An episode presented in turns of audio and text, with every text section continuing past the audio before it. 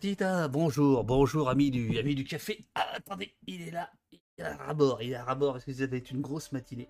Bonjour, euh, bonjour, euh, chers amis. J'espère que, j'espère que vous allez bien. Nos invités sont là. Euh, vous allez voir, il y en a une qui a mis un pull au code couleur de d'Opost. Ça, c'est, ça, c'est quand même ce qu'on appelle la grande classe. C'est Nona Mayer. Vous, vous, vous- vous- allez voir, magnifique. Quant à l'autre, il, il s'est pas habillé spécialement pour nous. Il s'est quand même habillé. Il s'est quand même levé parce que normalement, il a la grippe. Et tous ses employeurs qui vont regarder au poste vont gueuler parce qu'il a annulé tous ses rendez-vous pour être au poste.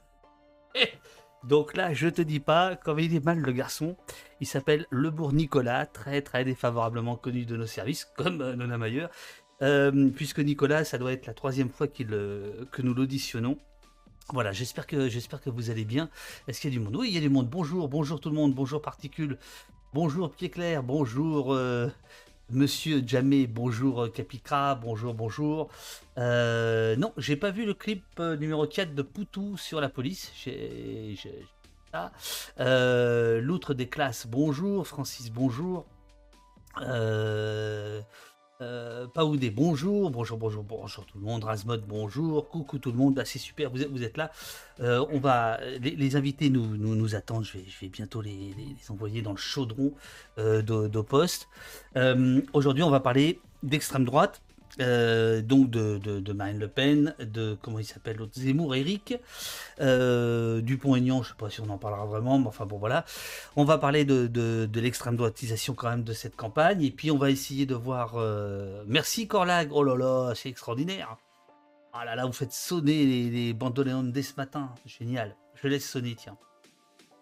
Euh, et on va essayer de, dresser un peu des perspectives sur ce qui pourrait se passer euh, mercredi, euh, mercredi, dimanche, dimanche soir. Fait, ça y est, euh, le bourg il m'a filé sa grippe, je pense. Bon, ça, je pense à, je pense à, je dis n'importe quoi. Bon, alors attendez, les amis, vous êtes là, vous allez voir, vous allez voir le langage corporel de Nicolas. Regardez bien. Ah, j'ai- J'ai une grippe. Vas-y, fous-toi de ma gueule. Ah, je, peux pas, je, je peux pas aller à l'école. bonjour Nicolas, bonjour Nona, comment allez-vous? Bonjour. Salut. Moi, ça va, j'ai pas la grippe. Voilà, super, épique. À à l'écran, il apparaît orange le pull, c'est ça ou il est rouge ou? Ah non, il est rouge, rouge pétant. Ah bah nous on l'a- un peu orange, on l'a au poste. Ah là, je suis heureux comme tout. Ça, ça, voilà, il- voilà. Bon, merci, merci beaucoup à, à- à- à tous les deux. Euh, Nona, euh, euh, je sais plus si on se tutoie ou si on se voit. Bon, Ah, on se tutoie. on se tutoie. Euh, tu es directrice de recherche émérite au CNRS. Euh, tu as écrit de nombreux ouvrages sur l'extrême droite et notamment son électorat, sur l'opinion que ça, que, ça, que ça dégage. Quant à toi, Nicolas, tu es chercheur au Centre d'études politiques de la grippe et de l'Europe latine à l'Université de Montpellier.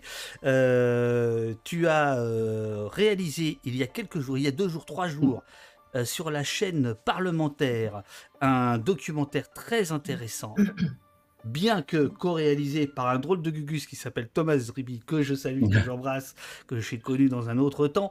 Euh, voilà, vous avez tous les deux écrit, enfin plutôt réalisé Le Grand Remplacement, histoire d'une idée mortifère, euh, sur euh, la, la chaîne parlementaire qui est toujours disponible en, en- en replay, sur le, dans lequel vous, vous questionnez évidemment cette, cette hérésie de, de grand remplacement, d'où ça vient, etc. etc. Ah, euh, très intéressant, nous dit Moineau, qui l'a regardé. Donc c'est Moineau qui l'a regardé, et Moineau est, est dans, est dans- est dans le, est dans le chat. Voilà. Euh, et par ailleurs, tu m'as envoyé euh, dans la nuit un travail que tu as fourni sur la main rouge. La main rouge, c'est un complot terroriste euh, de l'époque de la décolonisation qui commence en Tunisie, au Maroc, euh, qui continue en Algérie surtout, puis qui va tuer un peu partout en Europe. Et puis rapidement, Euh, on est dans les années 60. hein, il faut- Voilà. Non, parce que on dit ce complot terroriste d'extrême droite, c'est du conspirationnisme en fait. Il n'y a pas ce complot, c'est n'importe quoi, ça tient pas. C'est vrai que ça tient pas. Et puis au fur et à mesure, on va apprendre que en fait, c'est les services secrets français qui ont inventé ce complot pour éliminer des soutiens des nationalistes algériens. Ils vont eux-mêmes l'avouer pour un certain nombre de chefs des services de renseignement français. Ouais. Et puis en fait, j'ai eu le plaisir d'avoir la dérogation pour l'enquête qui était classée, euh, qui a été classée à l'époque, et on comprend bien pourquoi quand on la lit, parce qu'en fait, ça aussi, c'est faux. Et que les chefs des services de renseignement se sont fait aussi intoxiquer sur leur qualité. Et c'est paru hier dans une revue universitaire qui s'appelle Matériaux pour l'histoire de notre temps. Euh, les gens qui ont un abonnement KR ne peuvent y aller. Et alors, c'est intéressant. quoi? attends, attends, là, là, des, tu envoies des, des, des, des messages. les abonnements KR, si tu étais étudiant, tu saurais ce que c'est. C'est les abonnements à une plateforme de revue universitaire. Mais ça s'écrit C-A-I-R-N. Voilà. et les étudiants qui écoutent connaissent ça. Très bien, les étudiants qui écoutent. Euh, tout le monde n'a pas la chance d'avoir euh, été étudiant en Sorbonne en 1986 et euh, se retrouver avec les voltigeurs aux trousses, puis ça a changé sa vie. Vous voyez ce que je veux dire? Bon, hein, voilà. chacun sa croix d'étudiant. Donc, évidemment, qu'il y a un truc, qui a un truc vachement bien. Sentier Battant nous met une vidéo Dailymotion sur la main rouge. La main rouge avec un notamment un ancien, du, enfin à l'époque, il était du, du, SDEC, qui s'appelait Constantin Melnik. Alors justement, ah en fait, Melnik raconte des choses qui sont fausses. Mmh. C'est ça. Ce qu'il dit faux. C'était un, c'était un mythomane, euh, voilà, que j'avais eu le, je ne sais pas si je peux dire la chance de rencontrer. Euh, quand j'avais travaillé sur Gilles Perrault, qui était attaqué de toutes mmh. parts, et, euh, et Melnik n'était pas très. Enfin bon, bref, voilà, bref, bref. on, fait, on fait un bond, on arrive aujourd'hui, on, fait, on fait vraiment de la de l'analyse politique. Tous les deux, donc depuis euh, des années maintenant, vous travaillez sur l'extrême droite. Est-ce qu'il y a quelque chose qui vous a surpris, qui vous surprend aujourd'hui euh, dans ce qui se passe dans la campagne à quelques jours de, du vote? Est-ce qu'il y a un fait majeur ou des faits majeurs importants qu'il faudrait tout de suite euh, décliner? Moi, je veux bien commencer. Oui, oui, oui, Mais je, moi, ce qui me frappe, c'est au, niveau de cette campagne, c'est le peu d'intérêt qu'elle suscite. C'est-à-dire quand on compare avec l'élection de 2017, on n'a jamais été dans une campagne où, euh, à quelques jours du scrutin, on ait si peu d'intérêt, autant de gens tentés par l'abstention, et autant de gens qui disent bon moi je vais voter mais je sais encore vraiment pas pour qui je vais voter. Donc moi c'est ça qui c'est une drôle de campagne avec l'absence du principal intéressé Macron jusqu'à la dernière minute. Et donc ça donne ça donne un drôle d'état dans lequel les gens vous disent ah ben euh, de toute façon euh, les jeux sont faits ça sera Macron. Puis ensuite, ils vous disent, et puis de toute manière, on les connaît, la, la, plupart de ces candidats, ils sont là depuis longtemps. Et puis, c'est pas branché avec nos problèmes de tous les jours du quotidien. il me semble que à la fois au niveau de l'incertitude et au niveau du décalage entre les élites politiques et les, candidats des principaux partis en lice et les préoccupations du quotidien, il n'y a jamais eu un tel écart. Je suis évidemment d'accord avec Nona. Je rajouterais juste un truc. Un mot qui était à la mode, si on se souvient, dans les dernières campagnes présidentielles, c'était cristallisation. Et c'était un mot qui était devenu très tendance pour dire qu'il y a une cristallisation autour d'un thème. évidemment, celui qui est le mieux positionné est celui qui a le plus de chances de remporter l'élection s'il a été positionné sur ce thème. Et là, effectivement, le problème, c'est qu'on n'a pas eu une cristallisation sur un thème, comme en 2002, la question de la sécurité, par exemple. Par contre, en revanche, on a une stabilité absolument remarquable depuis l'automne de la première préoccupation des gens. Oui, pouvoir d'achat. Qui n'a pas bougé, ça n'a pas bronché, c'est d'une stabilité parfaite. Or, jamais la campagne n'est parvenue à se cristalliser sur cette question. En revanche, il faut bien reconnaître par rapport à notre sujet que Marine Le Pen, elle, dès qu'elle a eu Zemmour dans les pattes, a su intelligemment se positionner là-dessus et ne pas en broncher. Ce qui explique sans doute les mouvements de ces derniers temps, parce que sans cristallisation, mais sur la première préoccupation, bah, bien évidemment, c'est plutôt une bonne idée. Et alors, euh, avant de me faire lyncher par les électeurs de gauche, hein, le, c'est un fait objectif, ça n'a pas cristallisé, ça n'a pas pris mmh. ensuite, ça n'a pas organisé le débat public Qu'est-ce que tu veux dire, Nicolas, quand tu dis des électeurs de gauche? C'est un concept très intéressant en sciences politiques. je vais aller sur Kern, je vais comprendre. Je t'ai envoyé les images pour le, vote. les, images, c'était ce que j'étais en train de télécharger. Mais alors, euh, on, va, euh, on va parler de la, stratégie de, Le Pen face à Zemmour. Mais euh, à qui profite le crime? Est-ce que le, fait de ne pas que cette campagne soit euh, à ce point sous les radars de tout le monde, est-ce que ça profite euh, aux criminels? Est-ce que ça profite à l'extrême droite ou pas? Ou est-ce que ah, c'est compliqué. C'est compliqué parce que, en fait, Marine Le Pen, justement parce qu'elle a su centrer sa campagne sur le pouvoir d'achat, a encore progressé, euh, son, fait, progresser son ancrage dans les milieux populaires, chez les employés, chez les ouvriers, chez les gens qui ont peu de diplômes, peu de ressources. Simplement, ce sont les mêmes catégories qui seront les plus tentées par l'abstention. Donc, le fait qu'il n'y ait pas une campagne risque de jouer contre elle, comme ça avait joué déjà au moment des régionales, où les sondages lui prédisaient des très bons scores et qu'elle n'a pas fait. Elle n'a gagné aucune région uniquement parce que cet électorat-là ne s'est pas mobilisé. Et c'est là ce que disait Nicolas est très important.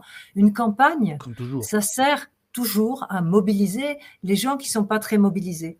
Euh, les gens qui sont loin de la politique. La campagne présidentielle, surtout, c'est la campagne la plus personnalisée, la plus mobilisatrice, y compris dans les endroits les plus paumés. C'est un moment où on s'intéresse à la politique. Mais pour ça, il faut que les gens autour de soi euh, vous en parlent, qu'on trouve que c'est intéressant, qu'il y ait tous ces réseaux, frères, sœurs, amis, copains, qui aillent avec vous voter.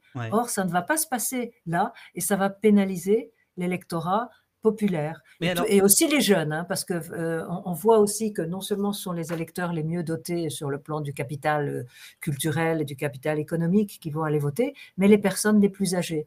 Et, donc euh, Marine Le Pen, elle ne fait pas ses meilleurs scores chez les très jeunes, qui sont moins inscrits et, plus démobilisés, mais dans la tranche des 24-35 ans, dans la tranche de ces jeunes actifs. Et eux aussi, ont un déficit de mobilisation électorale comparé aux 65 et plus et surtout aux 70 ans et plus. Il y a des écarts énormes de participation euh, annoncés.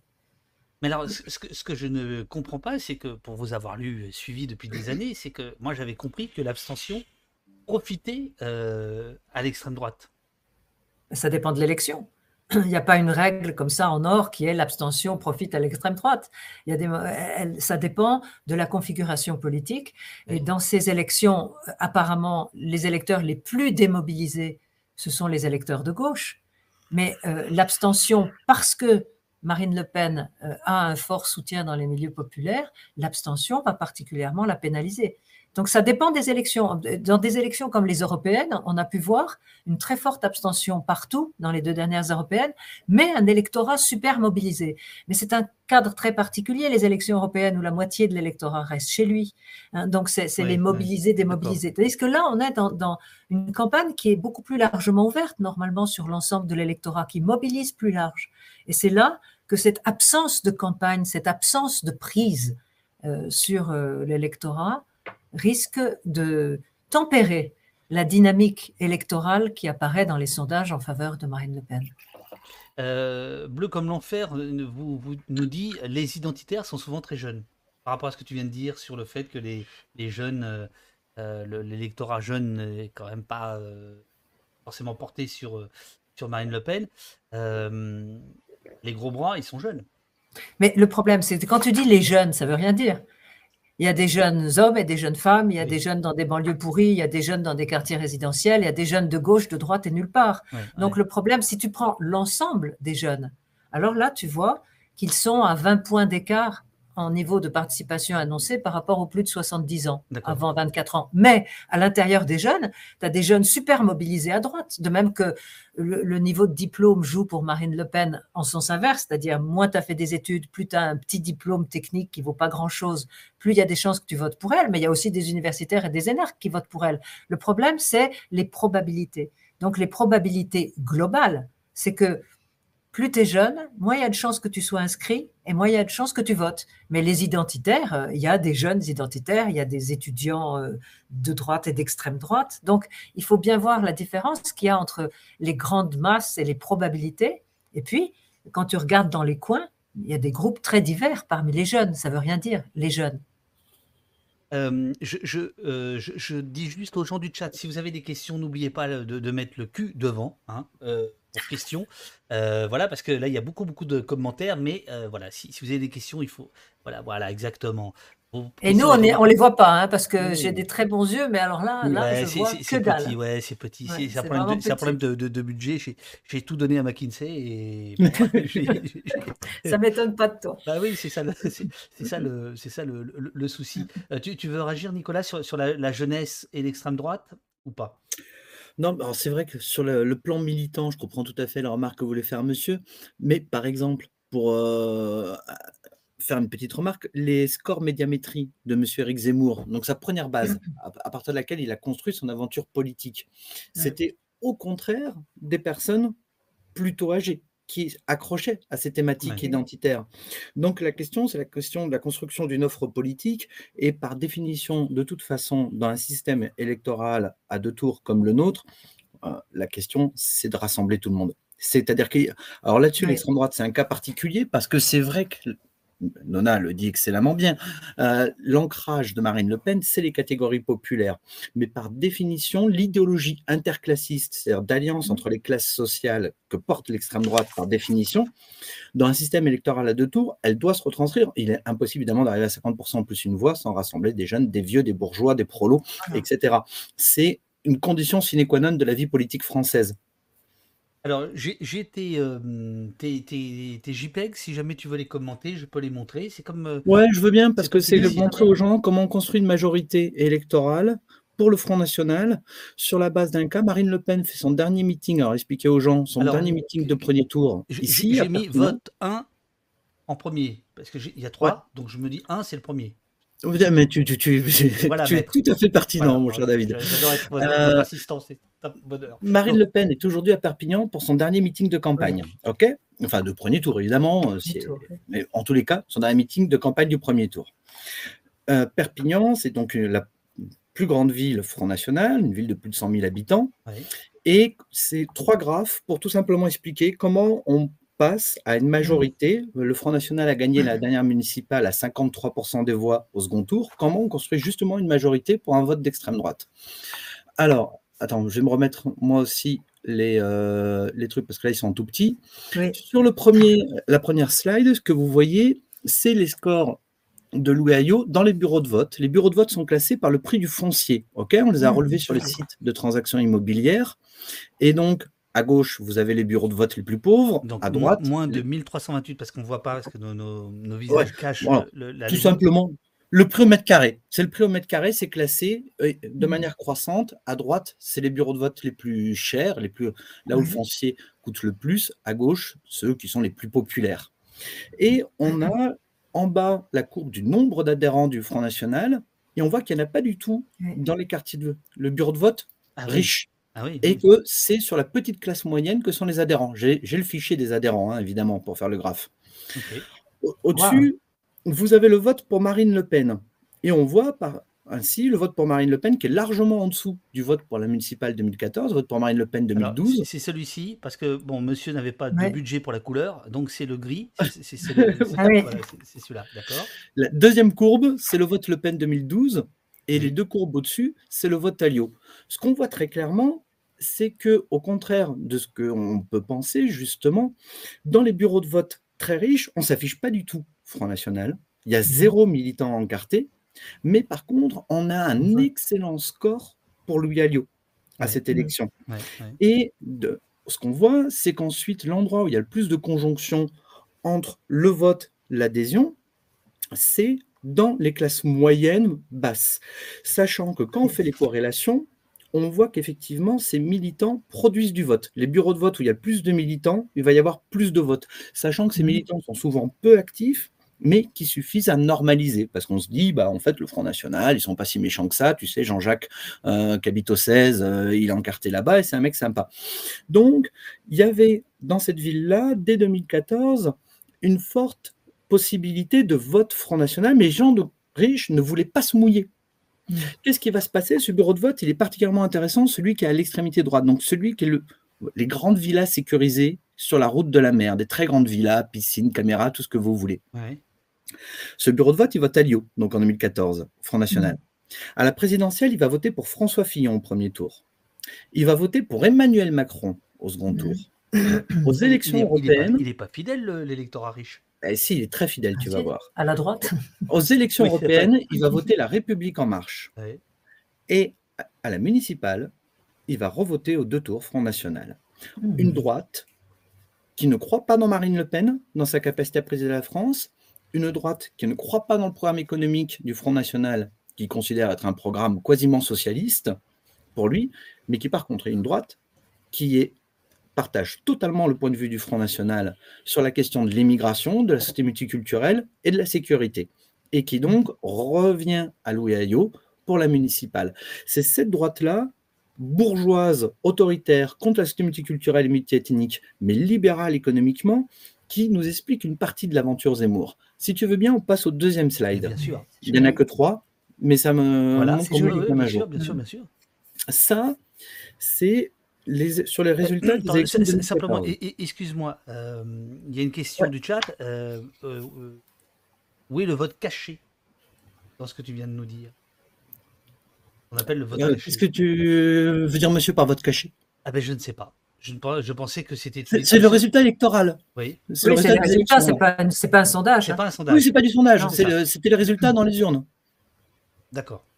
C'est une analyse, ce qu'on appelle écologique. On met en corrélation euh, des, voilà. des, votes réels avec euh, où on est, où la personne réside. Voilà, on, croise le résultat par bureau de vote avec le prix du foncier, avec le nombre d'adhérents. On met tout ça ensemble et on voit ce que ça donne. Et ça donne des choses plutôt rigolotes. Ce qu'on est, en, ce qu'on est en train de faire, euh, est-ce que les partis le font?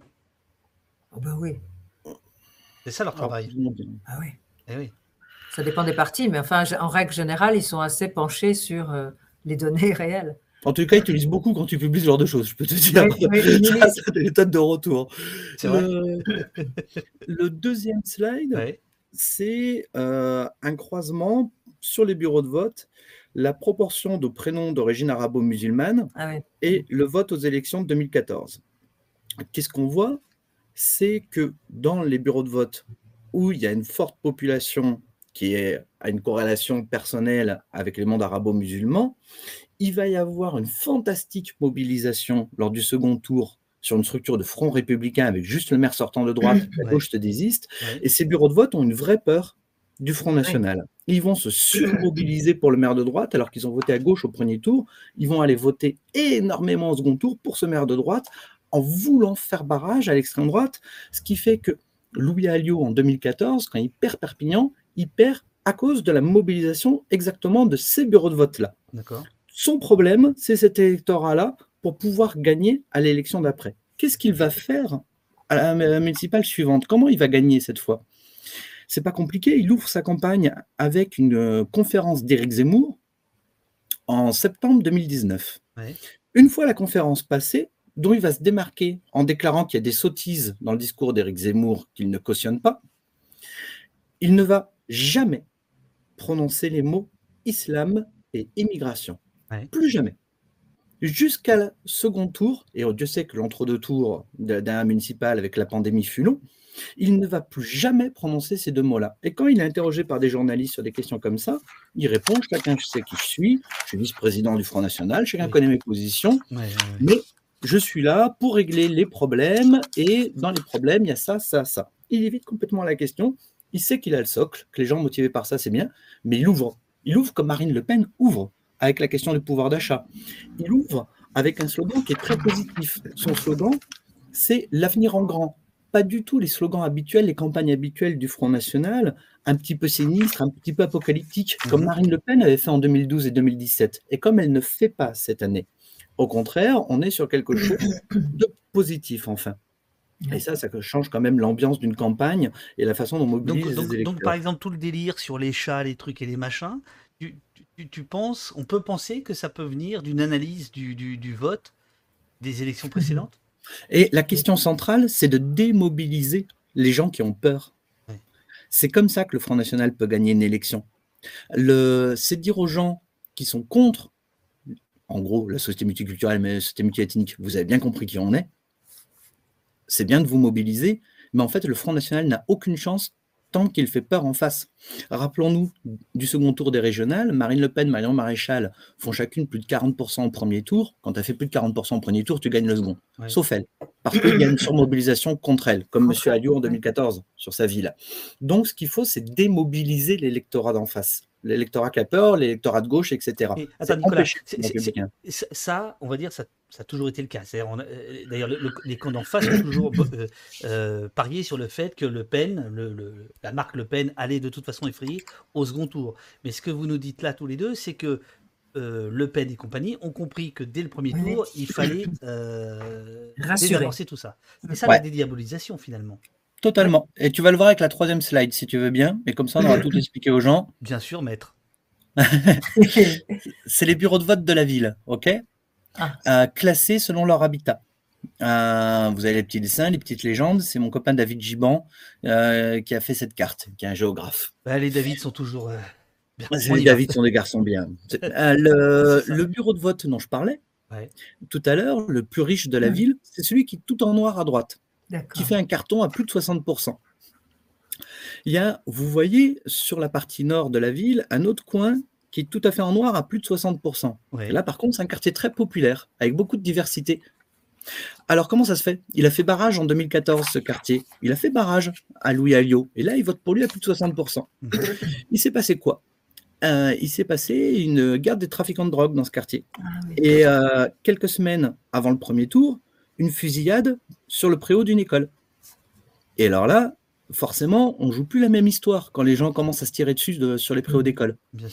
Euh, résultat, ce quartier, qui était un quartier, qui est un quartier très populaire, avec énormément de gens d'origine hein, des mondes arabo-musulmans, a aussi voté à plus de 60% pour Louis Alliot, avec cette idée que, après tout, l'extrême droite, quand on a des problèmes de sécurité à ce point, ben, l'extrême droite, c'est des gens autoritaires et qu'ils ne parlent pas d'islam, ils ne parlent pas d'immigration, ils ne vont pas nous faire des ratonnades. Par contre, peut-être que eux, ils peuvent ramener euh, la paix dans le quartier. Et on a un résultat, une conjonction qu'on voit sur cette carte entre des zones très riches, comme c'est la droite, et des zones tout à fait populaires, et même avec de la mixité.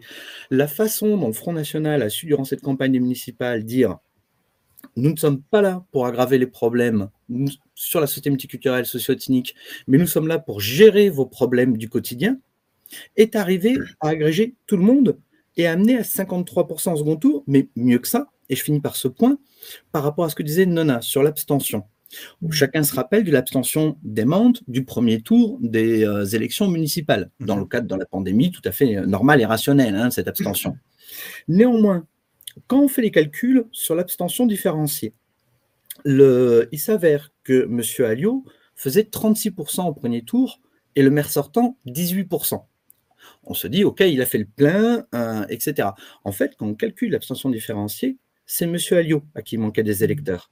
M. Alliot était largement au-dessus. M. Pujol, le maire sortant de droite, avait ses électeurs et c'était ceux de M. Alliot qui ne s'étaient pas déplacés. Donc, il était encore largement au-dessus. Ne pas croire que cette abstention, effectivement, ça veut dire qu'elle compresse le score du FN, parce que le score du FN, il peut atteindre des niveaux effectivement extrêmement élevés. Donc là, on voit les... Alors, la France, c'est pas une ville de 120 euh, 000 habitants, hein. mais c'est un cas qui est intéressant parce qu'il nous montre bien aussi les affaires entre M. Zemmour, qui intéressent plus les classes aisées que Mme mmh. Le Pen. Comment là, effectivement, il y a des classes aisées qu'on peut aller chercher à l'extrême droite, qu'on peut amener au vote à l'extrême droite. Si on sort des questions de l'euro, sortir de l'Europe, etc., qui sont des questions qu'ils ne veulent pas, ils ont voté la République en marche aux européennes. C'est des gens qui font du business. On ne va pas leur dire qu'on sort de l'Union européenne. Mais effectivement, cette construction d'une ligne plus libérale. Euh, dure sur l'immigration sans rajouter trop, ben, elle nous explique un petit peu cette campagne avec la tentation Zemmour, le retour de la bourgeoisie chez M. Macron, peut-être, euh, d'une bourgeoisie qui avait été tentée par Zemmour, le, positionnement de Mme Le Pen et effectivement la construction d'une majorité sociologique avec des gens des catégories très populaires et des catégories très aisées qui finissent par mettre le même butin de vote. Voilà, c'était euh, et Madame Le Pen finit aujourd'hui quand même dans cette ville, c'est pas pour rien. Est-ce que sur l'abstention, euh, vous demande euh, Bille de Clown, est-ce que l'abstention profite à Macron? Peut profiter à Macron ou pas dans ce cadre-là? On ne peut pas isoler un des candidats. Je veux dire, c'est un système complexe. On ne peut pas dire tout de go que l'abstention va profiter à Macron. Lui, il a besoin de remobiliser son électorat et surtout au deuxième tour. Donc, c'est l'abstention, elle est différentielle. Donc, il va falloir suivre de très près ce que vont faire des électeurs de gauche complètement démoralisés et qui nous disent soit au deuxième tour, j'en ai marre de toujours voter contre, j'en ai marre du Front républicain, donc soit je ne vais pas voter, soit je vais voter blanc, soit même par provocation et juste pour embêter euh, Macron, je peux peut-être mettre un bulletin Marine Le Pen dans l'urne. Donc, euh, c'est complexe l'abstention. On ne peut pas dire qu'elle profite à un candidat ou à un autre. C'est un ensemble complexe de vases communicants. Est-ce qu'on pourrait euh, imaginer que l'abstention, finalement, euh, euh, les partis s'en accommodent depuis le temps? Et que à 20h, on va nous dire ah, l'abstention record, c'est un, un, drame pour la démocratie, etc. Mais en fait, on a l'impression que quand même depuis 30 ans, tout le monde s'en arrange et s'en accommode d'une manière ou d'une autre. Est-ce que c'est paranoïaque de penser ça ou pas?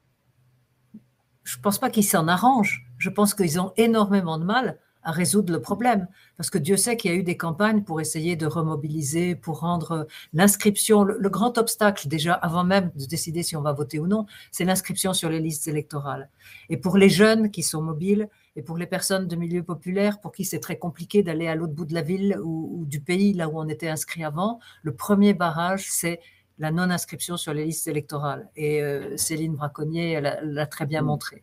Une fois qu'on a passé ce stade, l'abstention, eh bien, on essaie de rendre ça plus facile pour, pour des, des gens qui bougent. On essaie de, de mobiliser, mais c'est très difficile. Donc, je ne pense pas que les partis s'en accommodent. Simplement, ils sont impuissants parce que le vrai problème, c'est le décalage entre la base et les partis, c'est le fait que les partis ont changé, qui n'ont plus l'air d'être totalement adaptés à notre temps. Il y a eu un moment, je pense à l'époque du Parti communiste, où il y avait, on n'a jamais eu des très très grands partis en France, mais il y avait quand même des partis importants avec des réseaux qui pouvaient mobiliser dans toutes les catégories sociales.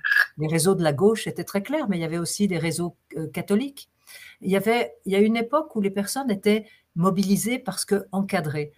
Toutes ces institutions d'encadrement se sont délitées et les partis politiques se sont de plus en plus détachés de leur base parce qu'ils sont financés par ailleurs. C'est un des effets pervers peut-être du financement des partis.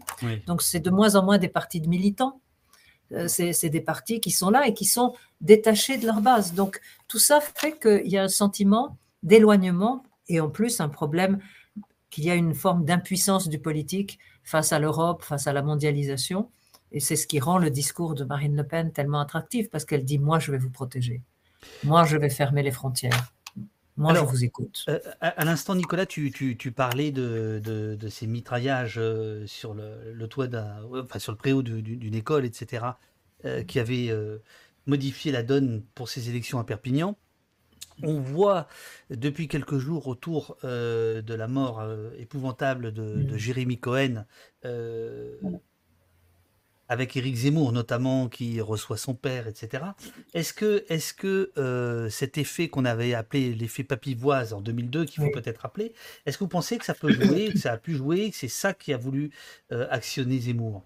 Cette idée que le fait divers, finalement, peut sauver le discours politique, c'est-à-dire qu'il ramasse tout euh, sur les, sur les affects? Non, quand on est pas en bonne situation et qu'on a un candidat d'extrême droite, on mise sur la question de la sécurité. Je veux dire, c'est euh, le bas. Hein, c'est le bas pour mobiliser son électorat, tout simplement.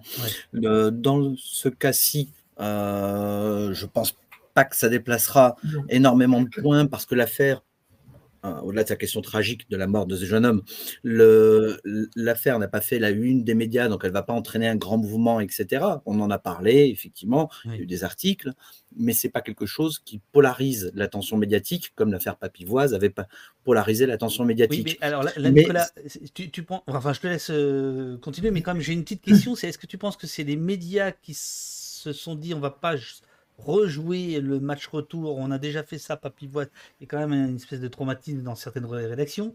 Euh, ou, pas du tout. Rouleau compresseur. Euh. Non, mais euh, il y a deux titres d'information qui. il y a l'Ukraine et il y a le Covid. Euh, ça laisse très peu de place au reste sur un JT de 30 minutes. Mhm. C'est euh, aussi, il y a sans doute une économie médiatique, tout de même, tu connais ça mieux que moi, mais qui tout simplement, très naturellement, fait qu'il y a peu de place pour laisser ça euh, à une affaire, voilà, avec la mort de ce jeune homme. Le c'est aussi sans doute aussi bêtement rationnel que ça. Donc c'est logique de la part de Zemmour. Bien évidemment, il tente le coup de mobiliser une partie de son électorat. L'affaire est pas mal. Elle permet de revenir aux fondamentaux du néopopulisme, de dire bah vous voyez l'immigration, ça amène l'antisémitisme, ça amène la violence, etc. Ça permet de connecter ça ensemble. Il est rationnel qu'il y aille de sa part, mais de là à ce que ça fasse un déplacement, non, on est, je crois pas qu'on soit en 2002. En 2002, si ça marche aussi, il y avait eu des études Cali quand même qui avaient été faites montrant qu'après le 11 septembre 2001, dans une partie de l'opinion française, il y avait un amalgame qui se faisait euh, sur la délinquance chez soi et le terrorisme, sur cette idée d'une violence et en visant les, personnes d'origine arabe comme étant responsables de tout ça. Ça, ça avait été le thème de la campagne de Bruno Maigret qui a fait 2%. Donc ça suffisait pas à emporter le morceau. Jean-Marie Le Pen, lui, était sur une campagne beaucoup plus douce. C'est lui qui a emporté le morceau. Mais pourtant, cette représentation-là, c'était des études quali qui avaient été faites. Alors, les études quali, ça veut dire que vous rassemblez des panels de gens, hein, comme ça, et vous les faites discuter. Dans ces études quali, cet amalgame entre les questions de délinquance et les questions de terrorisme, avec donc l'ombre du 11 septembre 2001, de l'attaque sur New York et sur le Patagone, etc., étaient des choses qui avaient été repérées. Euh, et, qui ont travaillé lentement et sans doute contribué au résultat électoral final. Là, je ne crois pas qu'on soit en situation euh, d'avoir je veux dire, l'ombre qu'il y a avant, c'est pas l'ombre du 11 septembre, c'est effectivement c'est mmh. l'ombre de l'Ukraine, quoi. C'est pas la même question. Depuis 2002, c'était quand même assez particulier parce que euh, Jacques Chirac avait parlé d'une tolérance zéro à la criminalité.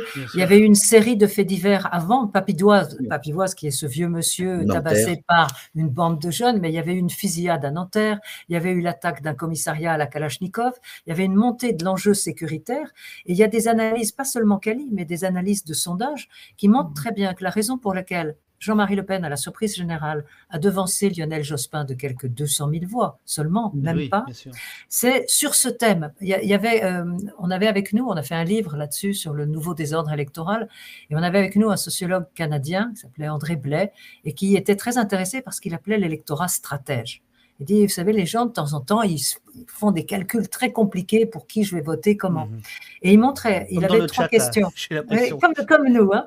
donc, donc, donc, il avait posé trois questions dans notre enquête électorale, euh, qui étaient euh, pour qui vous allez voter, euh, deux, qui souhaitez-vous voir élu, et trois, qui a le plus de chances d'être élu.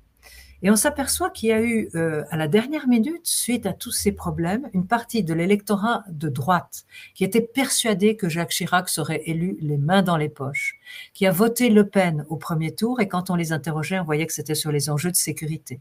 Ils ne voulaient pas qu'il soit élu, Le Pen, et ils ne pensaient pas qu'il serait élu. Ils pensaient que les jeux étaient faits.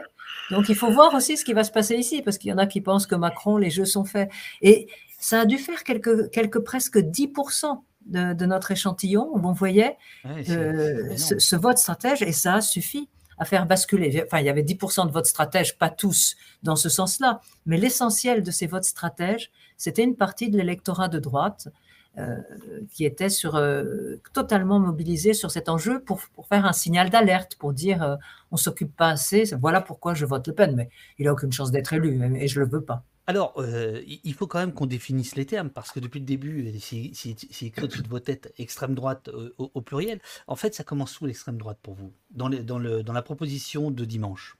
Vous mettez qui dans l'extrême droite? Parce qu'il y a certains observateurs euh, qui commencent de, de, de, l'extrême droite depuis de longue date, qui commencent à nous expliquer que non, c'est pas des fascistes, voire c'est pas des gens d'extrême droite. vous, vous mettez qui en extrême droite? Moi, je veux bien partir là-dessus parce que c'est quand même un vieux débat, cette histoire de clivage gauche-droite, avec l'idée que le clivage gauche-droite a disparu. Non. Dans la tête des gens, il n'est pas disparu. Il y a quelques semaines, on leur demandait de classer sur une échelle gauche-droite les candidats.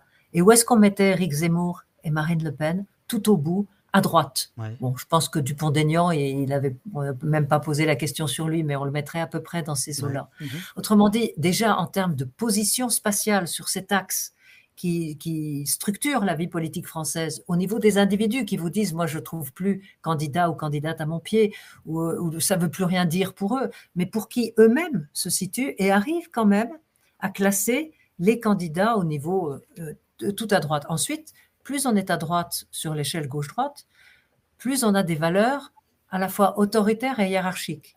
la gauche et la droite, ça change en permanence dans le temps les enjeux sur lesquels ils s'affrontent. Mais il y a une chose peut-être qui marque la droite et la gauche. La gauche, c'est plus l'égalité. La droite, c'est plus hiérarchie, autorité. Et donc, en ce sens-là, euh, regardez leur programme, et regardez leurs électeurs. C'est plus on va à droite de l'échiquier politique, plus on est en faveur de l'ordre, de la hiérarchie, de la peine de mort, et plus on est contre les immigrés, contre les étrangers et contre leurs droits. Il y a une cohérence. Et en ce sens-là, on peut mettre très clairement Marine Le Pen Éric Zemmour à l'extrême droite du champ politique, sans dire pour autant que ce sont des fascistes, des chemises brunes, donc on est revenu dans les années 30. Ça n'a pas de sens. L'histoire ne se répète pas. mais ils sont plus à droite que tous les autres. Euh, pour mon humble part, j'ajouterai deux, trois trucs, même si je suis évidemment d'accord avec ce que vient de dire Nona. Insister sur la question des valeurs, elle a tout à fait raison, parce que par exemple, il y a souvent une confusion sur la question du programme économique, où on a souvent entendu des éditorialistes nous expliquer que Marine Le Pen, de par son caractère interventionniste, serait à gauche. Euh, pour dire ça de manière très simple, le gouvernement de Vichy intervient plus dans la vie économique française et sur les entreprises que le gouvernement du Front populaire personne, j'imagine, dans les gens qui sont là, nous, nous, dira que le maréchal Pétain était plus à gauche que Léon Blum. Hein, ou alors, euh, on va arrêter la conversation parce qu'on va pas y arriver. Donc, ce critère-là n'est évidemment pas un critère efficient. Ce n'est pas cette question d'intervention technique de l'État dans l'économie qui peut servir de clivage droite-gauche. Revenons au sens des mots. Droite-gauche, euh, normalement, on est censé apprendre au lycée que ça vient de la Révolution française. En fait, il faut comprendre qu'il y a que les, que les gens très versés dans la politique qui utilisent ce clivage jusqu'à la Première Guerre mondiale. Si vous allez mmh. voir un de vos aïeux en 1911, si vous lui dites est-ce que tu es de droite, est-ce que tu es de gauche, il va vous regarder en étant tout à fait sidéré par votre question. Mmh. C'est après la Première Guerre mondiale qu'effectivement les mmh. gens s'habituent à se classer comme ça. Chose amusante, les premiers grands textes sur la mort du clivage droite-gauche datent de 1920. C'est-à-dire qu'à partir du moment où les masses, dans les gens des masses, se classe comme savaient le faire les autres, d'accord, on dit bon, en fait, ça n'a plus de sens ce truc-là. Hein, ah si, si, les autres savent le faire aussi, c'est que ça ne sert plus à rien. Il y a quand même un truc comme ça dans les classes aisées. Extrême droite, c'est quoi? La première occurrence d'extrême droite que je connaisse, je précise toujours comme ça parce que, avec modestie, parce que je n'ai pas lu toute la littérature du 19e, mais le texte le plus ancien que je connais, mmh. c'est 1820. Euh, donc, bien évidemment, dire il n'est pas fasciste et pas d'extrême droite est une absurdité intellectuelle puisqu'il s'agit d'un terme qui apparaît un siècle ah avant qu'apparaisse le fascisme. Ça n'a aucun sens. Comment était. Il y a une définition du terme qui est donnée dans les années 1820 quand c'est utilisé. L'homme d'extrême droite, c'est un homme qui est en colère parce qu'il considère que les institutions et élites en place amènent la France au chaos. Et que donc il faut donner un coup de balai pour mettre de vraies élites à la place et qu'elles réinstaurent l'ordre. Ça, ça, ça déjà écouté Eric Zemmour cette expression, ça date de quand? C'est les années 1820. 1820. D'accord. Euh, si on écoute Éric Zemmour, très clairement, on entend que les hommes politiques, les journalistes, les universitaires ont déconstruit la France, qu'ils la mènent au chaos et au grand remplacement, qu'il faut donc les chasser pour amener une élite véritable, patriote, qui va remettre de l'ordre en France. C'est exactement ça. Néanmoins, on peut tout de même affiner, bien évidemment, la définition. La question centrale de l'extrême droite, c'est la question, c'est un gros mot, je suis désolé, de l'organicisme, quel que soit le courant, quelle que soit l'époque, quel que soit le pays. Si vous êtes d'extrême droite, vous pensez qu'il faut régénérer la société qui vous intéresse pour qu'elle soit un tout organique. C'est ça la question centrale qui nous ramène aux questions d'ordre, d'autorité, de hiérarchie qu'évoquait Nona. C'est cette question-là de représentation du monde qui est la plus centrale. Mais vous voyez bien que la définition d'extrême droite, elle date de bien avant la question du fascisme, qu'elle renvoie tout à fait, quand on l'a dit comme ça, euh, bien évidemment, elle renvoie tout à fait à ce qu'on entend chez Éric Zemmour ou chez Marine Le Pen, hein, très sincèrement. Est-ce que, est que si, euh, si je veux traduire quelques, quelques excités du, du, chat, est-ce qu'on pourrait dire à ce moment-là que Zemmour est, un fasciste et, euh, et Macron a une politique d'extrême droite? Non, ni l'un ni l'autre. Ou pas? Ni l'un ni l'autre, parce qu'un fascisme, c'est un parti milice qui veut créer un homme nouveau par une guerre impérialiste à l'extérieur et par un État totalitaire à l'intérieur. Donc, si on parle alors, il y a deux possibilités. On peut parler évidemment dans le langage courant, dire c'est un facho, c'est un fasciste, etc. Si on a envie. Hein. Mais sur le plan de l'histoire, voilà, il vous faut un parti milice qui veut faire un homme nouveau par une guerre impérialiste à l'extérieur, un État totalitaire à l'intérieur, et ce n'est pas le cas d'Éric Zemmour. On peut dire, voilà, c'est pas ça. Euh, Marine Le Pen. Tous les gens qui sont autour de lui, dont, Street Press nous, nous révèle chaque mardi matin par leur magnifique ah. newsletter, tous ces gars qui s'entraînent, euh, euh, ces survivalistes, ces, ces, militaristes, etc., tu ne mettrais pas ça comme de la. des fantassins bah, d'un parti milice? Non, mais tu as des gars qui sont des néofascistes. Mais le, programme politique d'Éric Zemmour, il n'y a pas de guerre impérialiste, il n'y a pas d'État totalitaire. C'est pas. C'est de l'illibéralisme. L'illibéralisme, c'est quoi? Monsieur Zemmour le dit lui-même très clairement dans son programme, dans son livre-programme. Et dans ses déclarations, il explique qu'il considère que le président de la République élu a la légitimité donnée par le peuple pour se passer de l'avis du Conseil constitutionnel, du Conseil d'État, de, la, euh, de la Cour de justice européenne et de la Cour européenne des droits de l'homme. Donc que s'il était élu, il n'y aurait pas d'élément de contre-pouvoir pouvant empêcher l'exercice de sa volonté au niveau politique. C'est un régime illibéral.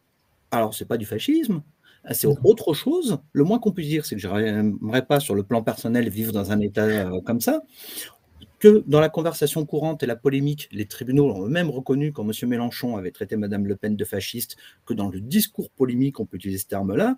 Mais si on parle en étant euh, stricto sensu dans des catégories historiques, on ne peut pas considérer que l'un ou l'autre sont un fasciste, de même qu'on ne peut pas qualifier M. Macron hors du discours militant, politique et polémique d'extrême droite, puisque bien évidemment, ce que je disais tout à l'heure sur la question de l'organicisme, du remplacement des élites, etc., ne se retrouve pas chez M. Macron.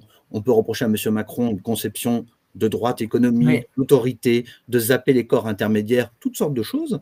On peut reprocher, etc. Mais la question de la catégorie politique, si on la structure historiquement, ça ne correspond pas au terme polémique et au terme du débat militant quelque peu vif qu'on a en campagne électorale. C'est somme toute quand même pas si étonnant que ça que ça ne corresponde pas. Hein. Et je voudrais rajouter quelque chose. Ce qui me semble intéressant avec euh, Éric Zemmour, c'est qu'il se situe en fait dans la tradition de Barès et Maurras, mhm. c'est-à-dire d'une extrême droite des années 30. Mais c'est pas le fascisme, c'est des ultra-conservateurs. Et, il est exactement sur la ligne de Maurras, qui voit comme ennemis euh, les, juifs, les métèques, euh, les, francs-maçons et les protestants à l'époque, mais qui veut le, même type de société hiérarchique autoritaire et qui prétend aussi que le pays réel n'est pas consulté. Hein, c'est Maurras qui mmh, utilise cette expression. Et, donc euh, là, on est avec Zemmour et avec, euh, on est exactement dans cette ligne euh, de Maurras.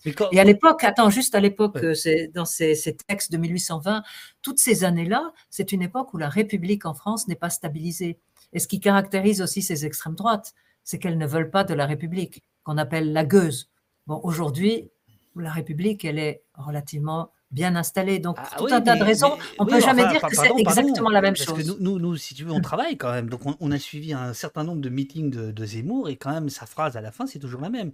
Vive la République et surtout vive la France. C'est-à-dire, ça veut dire la République. Euh, euh, oui, exclusionniste. Quoi. quand même. Donc, là, là, il y a quand même une étape qui est franchie. Oui, mais il veut pas, il veut pas supprimer les élections, supprimer la. Enfin, c'est, on n'est pas dans les années 30 et on n'est pas, pas non plus dans les années 1820. Mais euh, effectivement, sinon, pour le reste, c'est une pensée d'extrême droite, autoritaire, conservatrice, hiérarchique, et en plus conservatrice sur le plan de la morale. Parce que là, Zemmour est très différent de Marine Le Pen. C'est-à-dire? Eh ben, Il a derrière lui ce qu'on appelle les cathos tradis. Il est sur une ligne beaucoup plus antiféministe que Marine Le Pen. Il dénie les droits des femmes, et c'est pas un hasard si les jeunes femmes rejettent massivement euh, Éric Zemmour. Vous avez des écarts. Ceux qui votent pour Éric Zemmour, c'est des hommes âgés. On a plus de 27%, tandis que les jeunes femmes, c'est aux alentours de 6-7%. Il, il appartient à un autre monde. Il est, il est du, genre la manif pour tous. Pas Marine Le Pen. Donc, il faut, tout cela est compliqué. Hein, sur le plan des valeurs, sur l'axe gauche-droite, il y a la, la, dimension économique, la dimension socioculturelle, la dimension d'autorité et de rapport aux immigrés. Et tout ça ne se recoupe pas nécessairement. Le, chat évoque beaucoup euh, la notion d'extrême centre. C'était ce que je voulais vous dire en vous provoquant tout à l'heure, en disant euh, euh, Macron, etc. Mais quand même, Macron montre un autoritarisme sur, mm. certains points, enfin, quand même assez terrible. Et d'une certaine manière, son refus de débattre là, quand même, est, tout sauf. excusez-moi, c'est tout sauf démocratique. C'est arrogant. Arrogant, arrogant. Arrogant, Oui, enfin, cela dit, euh, les punks étaient arrogants. Moi, j'aime bien l'arrogance. Enfin, ça dépend de l'arrogance. Ça, dépend qu'il apporte, comme toujours. Hein. C'est toujours le même truc. Mais euh, néanmoins, est-ce que euh, la politique de Macron, pour le dire autrement, a modifié l'extrême droite? Ah bah oui, elle l'a sacrément divisé l'extrême droite. Parce que là, on voit clairement... De, enfin, du mépris, pas de l'arrogance, nous dit Julien dans le chat, il a raison. Les deux, mon général. Mais euh, oui, euh, tout, tout, ce qui est à la droite de la droite, c'est une famille très divisée et très complexe. Et c'est pas Zemmour qui va réussir à la rassembler dans son intégralité, et ce n'est pas non plus Marine Le Pen.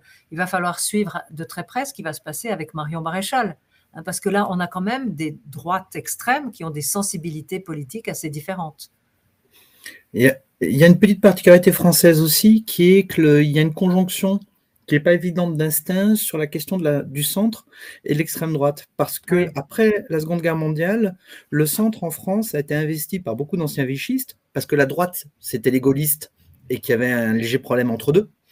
Euh, ce qui fait un, groupe, voilà, un groupuscule comme le CNI, qui normalement était un, alors, qui a été un parti qui a compté dans l'histoire de la 4ème République, hein, qui a été important, qui rassemblait comme ça beaucoup d'anciens vichistes et de gens du centre, c'est-à-dire en fait les gens de droite qui ne voulaient pas aller avec De Gaulle, et le, qui aujourd'hui soutient la candidature Zemmour, qui à un moment a été associé au Front National. Donc vous voyez les, évolutions possibles de ce genre de structure. Et même au niveau du vote, il y avait les observateurs étaient très étonnés au début des années 1970, quand avant la fondation du Front National, qui est fondé en 1972 par un mouvement qui est ouvertement néofasciste, qui ah, s'appelle Ordre Nouveau, mais qui s'est aussi présenté aux élections. Euh, et on se rend compte qu'il y a des transferts de vote qui existent entre cet électorat néofasciste et le vote centriste. Et grand étonnement, de même qu'on avait vu un certain nombre de gens d'extrême droite très durs soutenir effectivement le candidat Jean Le Canuet à la présidentielle de 65, en disant comment c'est très dur peut-il soutenir mmh un candidat du centre. Et même, il y avait une enquête du CEVIPOF en 2016 qui était intéressante, qui faisait un indicateur de populisme, rejet des élites, bout de l'autorité. Et on se rendait compte sur cet indicateur que cet électorat qui, l'électorat qui disait centriste était aussi fort que l'électorat à l'extrême droite sur cet indicateur de populisme. Dans cette idée que les corps intermédiaires ont failli, que les élites sont corrompues, qu'il faut une politique ni de droite ni de gauche, mais qui les allie. Il y a un certain nombre de conjonctions qui s'explique comme ça par des facteurs historiques et sociologiques en France et qui est tout à fait euh, particulier parce que on est, c'est vrai qu'en pense centre, en plus avec le cas de l'Allemagne, de la démocratie chrétienne, etc., on n'a pas du tout cette idée-là. Mais en fait, la relation a toujours été plus compliquée en France. Euh, tu, évoques, vous évoquez tous les deux euh, de temps en temps le néofascisme et Angus Fiara voudrait en savoir plus. Qu'est-ce que, qu'est-ce que vous entendez par néofasciste par rapport à fasciste, par rapport à extrême droite? Là, tu as parlé d'ordre nouveau, on a parlé de, certains euh, Gugus autour de Zemmour, tu les as qualifiés de néofascistes. C'est quoi la différence entre un néofasciste et un fasciste? Alors, très bonne question. Bon, je fais de travaux là-dessus. attendez, attendez, je vous rappelle ici, on n'est pas chez les cons. Hein. Les questions sont toujours très bonnes, surtout, celles, des généraux du chat. Euh, merci Angus, en tout cas. Donc, je disais tout à l'heure, je ne reviens pas sur la définition de fascisme donnée tout à l'heure. Par définition, on est dans la lignée. Si on regarde dans les partis qu'on pesait en Europe ces dernières années, le, seul qui correspond vraiment très très bien, que tout le monde connaît, c'était Obdoré en Grèce. Mais maintenant, le néofascisme, il a des particularités euh, par rapport au fascisme qu'on retrouve dans à peu près tous les groupuscules. Petit a, euh, ce néofascisme, il faut comprendre qu'il naît à l'intérieur de la Seconde Guerre mondiale, pas après. Avec l'ouverture du flûte, ah, pardon, mon ah. téléphone. Avec l'ouverture du C'est joli, c'est joli flûte. Non, je coupe. C'est qui? C'est Libé. Oh, euh, alors, les journalistes de Libé t'écoutent pas, David. Euh, le... Je sais, ils veulent même pas venir, les deux Gugus, là, qui sont tellement bons, mais ils veulent pas bah, venir au poste. C'est un des deux. C'est un des deux. Elle, euh... Pierre et Maxime. je réponds. Je réponds, attends, c'était Pierre. réponds et demande Je réponds. Donc, 42. 42 ouvertures du front de l'Est, internationalisation du combat. À la fin de la guerre, sur la Waffen-SS, sur les 900 000, il y en a la moitié qui ne sont pas des Allemands. On passe à une idéologie qui est une idéologie internationaliste. Ce qui va mmh. nous amener au nationalisme blanc d'aujourd'hui, c'est-à-dire l'idée que les Blancs sont proches entre eux à l'échelle mondiale contre les autres. Ce néofascisme, il est profondément internationaliste à partir de 1942, transnational également. Euh, il privilégie, le fascisme était une idéologie de l'État, il va devenir beaucoup plus une idéologie de la société, beaucoup plus une question de l'organisation de la société. On va avoir également dans toute l'Europe occidentale après 1968 le fait de se mettre à l'école, de même que le fascisme s'était mis à l'école du léninisme, hein, c'est très clair chez Mussolini, on va se mettre à l'école des extrêmes gauches sur un certain nombre de questions. Alors, en France, ça va être à l'école du trotskisme, en Italie, à l'école du maoïsme, en Allemagne, à, à l'école de l'anarchisme, c'est-à-dire à ce qui est l'extrême gauche dominante dans chaque pays. Ce qui va amener à C'est-à-dire qu'ils vont s'inspirer de certaines méthodes. Et, là-dessus, très clairement. Pouvoir, mais pas. Euh, non, mais même au niveau idéologique, par exemple, sur la question de l'anti-impérialisme. Un anti-impérialisme qui est souvent fort connoté, hein, puisque par exemple, le célèbre slogan du GUD, un groupuscule d'extrême droite qui ont connu euh, au moins deux noms, un certain nombre de gens qui t'écoutent, qui ont été sur des campus.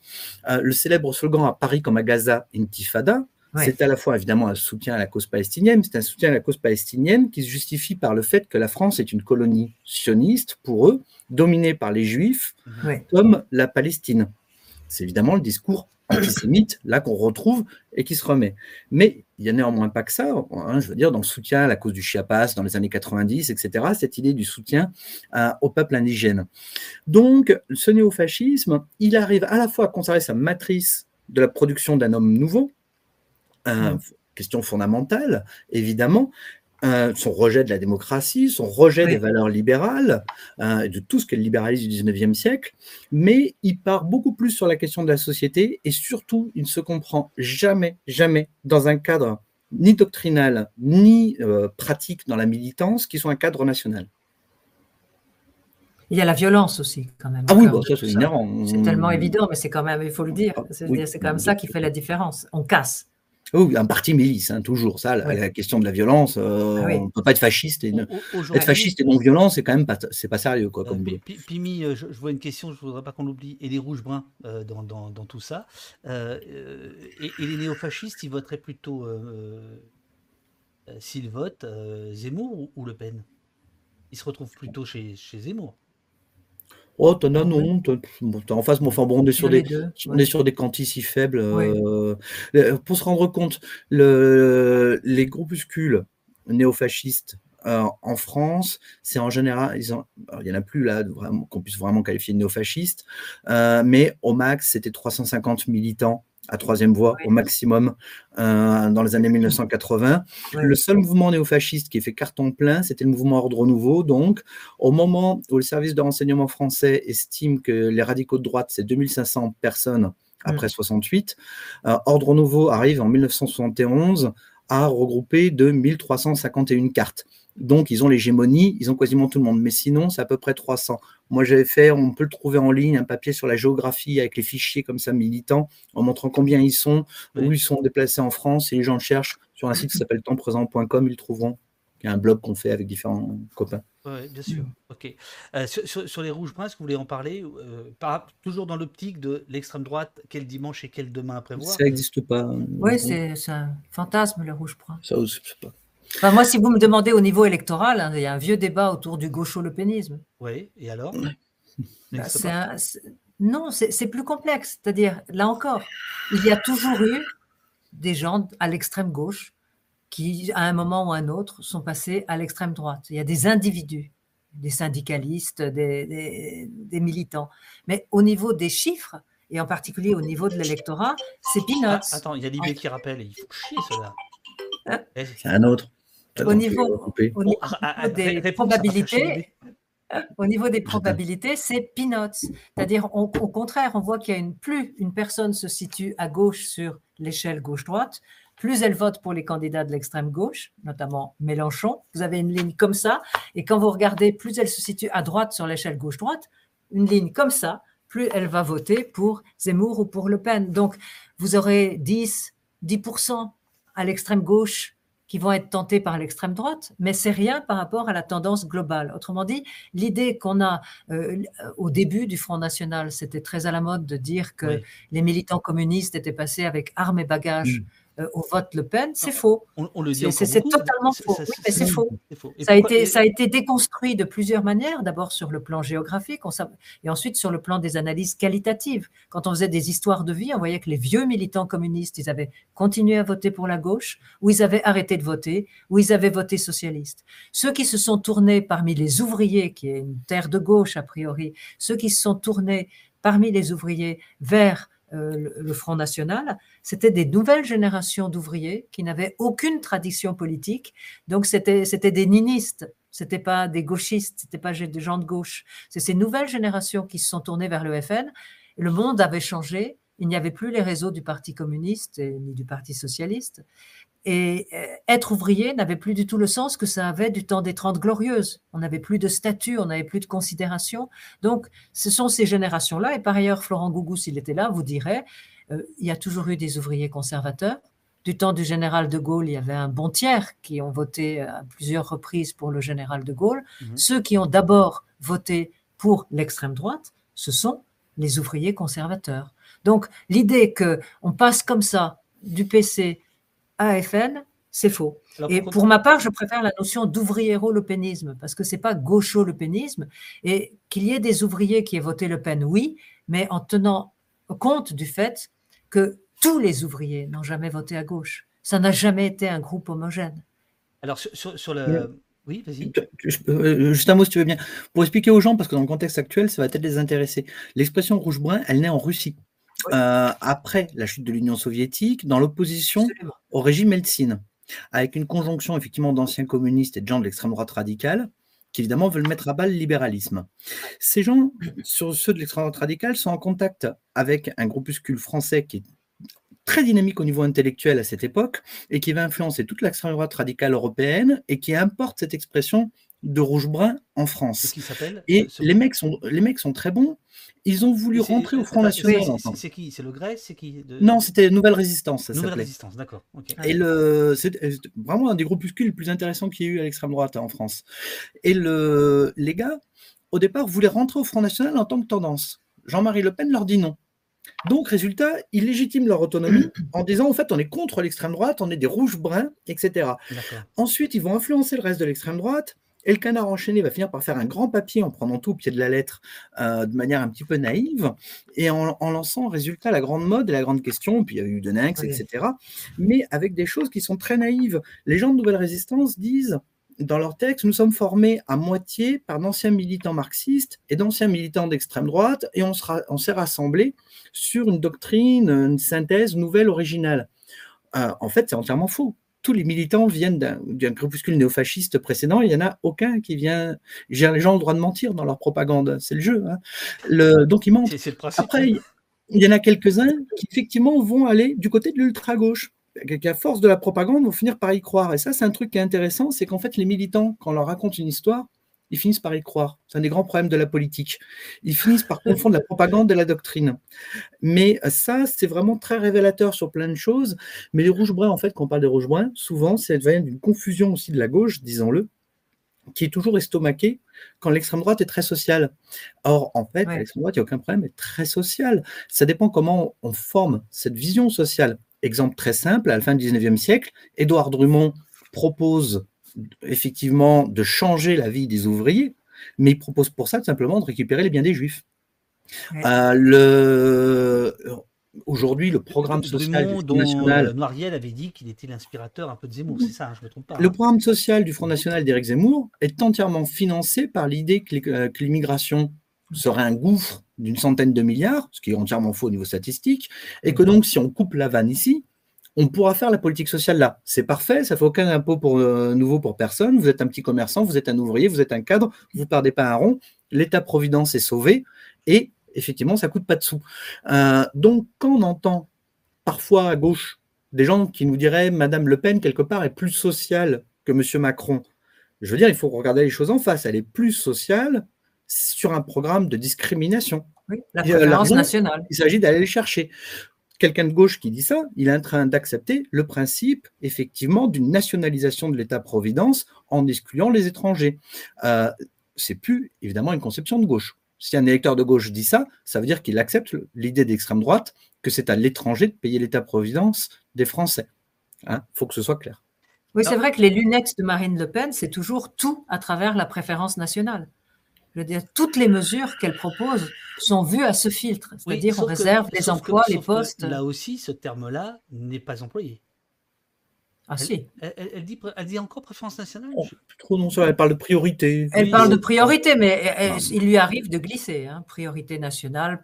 Non, non, c'est au cœur de son programme. Alors, tu, as parlé d'ultra-gauche, mais aujourd'hui, euh, on parle de l'extrême droite. Euh, mais ça me fait penser à l'ultra-droite. Et il y a notamment dans le chat des questions sur euh, le, le priol euh, dont, le, euh, les actes n'ont finalement pas fait les grands titres, comme on aurait pu euh, l'imaginer. Est-ce que ça existe l'ultra-droite? Est-ce que c'est un terme que tous les deux vous employez? Est-ce que ça a une, un sens précis par rapport à extrême droite, néo-fasciste, fasciste, etc. Est-ce que ultra-droite, c'est une catégorie particulière ou est-ce que c'est une catégorie policière? C'est les deux, mon général, là aussi. euh, c'est maréchal. Tu m'excuses, c'est mon rayon, ces trucs-là. Non, c'est ton rayon, hein, ça, c'est pas bien.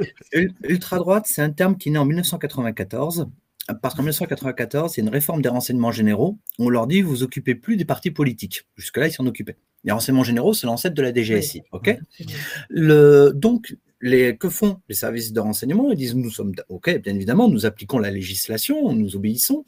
Il y a un problème quand même qui est que à l'extrême droite, il y a des gens violents et dangereux pour l'ordre public et que notre boulot est de surveiller les gens dangereux. Donc, on va différencier, on va dire que l'extrême droite, c'est les gens qui se présentent aux élections et qui tuent personne. Et puis ultra-droite, c'est les gens, quel que soit leur courant idéologique, ça peut être des modérés, ça peut être des radicaux au niveau idéologique, c'est un des grands paradoxes. Il y a des gens modérés idéologiquement qui utilisent les moyens de la violence. Et cette catégorie-là, on va la baptiser ultra-droite. Comme ça, on respecte la règle du jeu.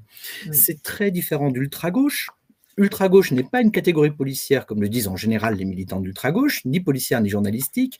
Ultra-gauche est un terme qui, en France, est utilisé pour la première fois en 1947 par des dissidents libertaires nantais de la 4e internationale trotskiste, qui quittent la 4e internationale parce qu'ils sont un désaccord idéologique, ils sont plus libertaires, et ils fondent à Nantes un groupe qui s'appelle l'ultra-gauche. Donc, il y a d'un côté une origine intérieure, un endogène, si on veut, un courant politique, de l'autre, une catégorisation par les services de sécurité et de renseignement. Alors, tout à l'heure, à 10h30, euh, on va être rejoint par les gens de Rapport de Force, je ne sais pas si vous pourrez toujours être là, qui ont cartographié euh, les violences euh, faite par l'extrême droite depuis euh, un certain nombre de mois en France. Mm. Euh, donc ça, c'est à 10h30, bon, voilà, pour ceux qui, pour ceux qui, nous, qui, nous, qui nous écoutent. Est-ce que la question de l'ultra-droite euh, gêne Zemmour, gêne Le Pen? Est-ce qu'ils s'en accommodent Comment ça se passe? Qu'est-ce qu'ils font avec ces troupes-là? Modena, un peu à toi? Ouf, Oui, sauf que c'est pas vraiment mon rayon. Ça dépend si on parle au niveau du, du parti. Je veux dire, c'est pas, c'est pas un terme. Euh, Marine Le Pen, il lui est arrivé de critiquer, de moquer, euh, en utilisant peut-être pas le terme d'ultra-droite, mais les néo-fascistes, les gens qui ont un petit poids dans le cerveau, euh, tout en ayant. Elle, a eu un discours il y a, parce qu'on s'est vu il y a un mois, mais depuis, bon, euh, eux, ils ont continué à parler. Elle, a eu un discours un peu étrange, euh, euh, elle ou autour d'elle, en disant les copains d'Éric Zemmour, on les connaît, on les a eus, on les a chassés. Ah Alors qu'il y en a quelques-uns du même acabit chez elle. Hein, absolument, absolument. Il y a des, si, si, vous parlez des identitaires, bon, c'est plus complexe. Mais en tout cas, elle a essayé de faire un peu le ménage dans le parti par rapport à l'époque du papa, euh, même si ensuite sont revenus chez elle un certain nombre d'identitaires.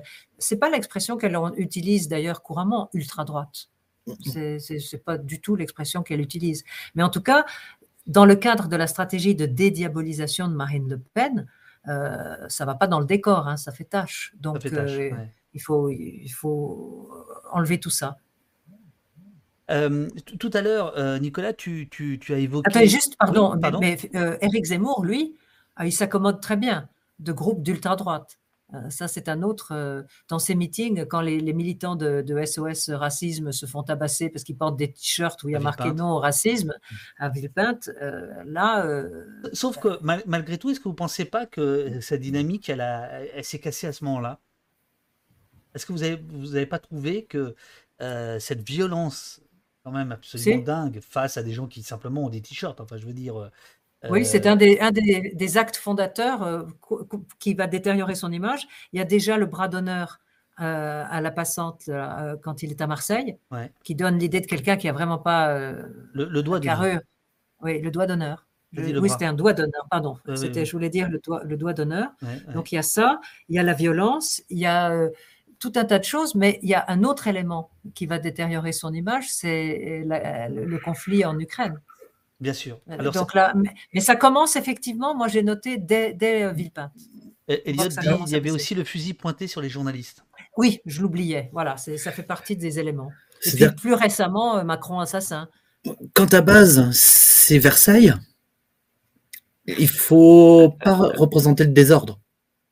Euh, c'est ça le problème de Zemmour à ce moment-là. Je veux dire, il est Son absence de surmoi. Il a l'air d'être. La France en bleu marine, c'est ça que tu veux dire. Oui, non, mais je veux dire, quand tu. On, l'a dit, il, match à la base sur des CSP, des gens, donc des gens aisés, euh, plutôt des gens cathos, etc. C'est pas le public du désordre. Donc, la violence, donc le doigt d'honneur, euh, etc., c'est effectivement un comportement qui ne correspond pas à ces attentes. Ce qui fait que ces gens-là peuvent très bien se dire à un moment, effectivement, eh bien, par exemple, j'ai plutôt les idées, on revient à mes cartes de tout à l'heure, tu vois, euh, j'ai plutôt les idées sur l'immigration, sur la sécurité de M. Zemmour, mais je veux un président de la République qui ressemble plus à M. Macron.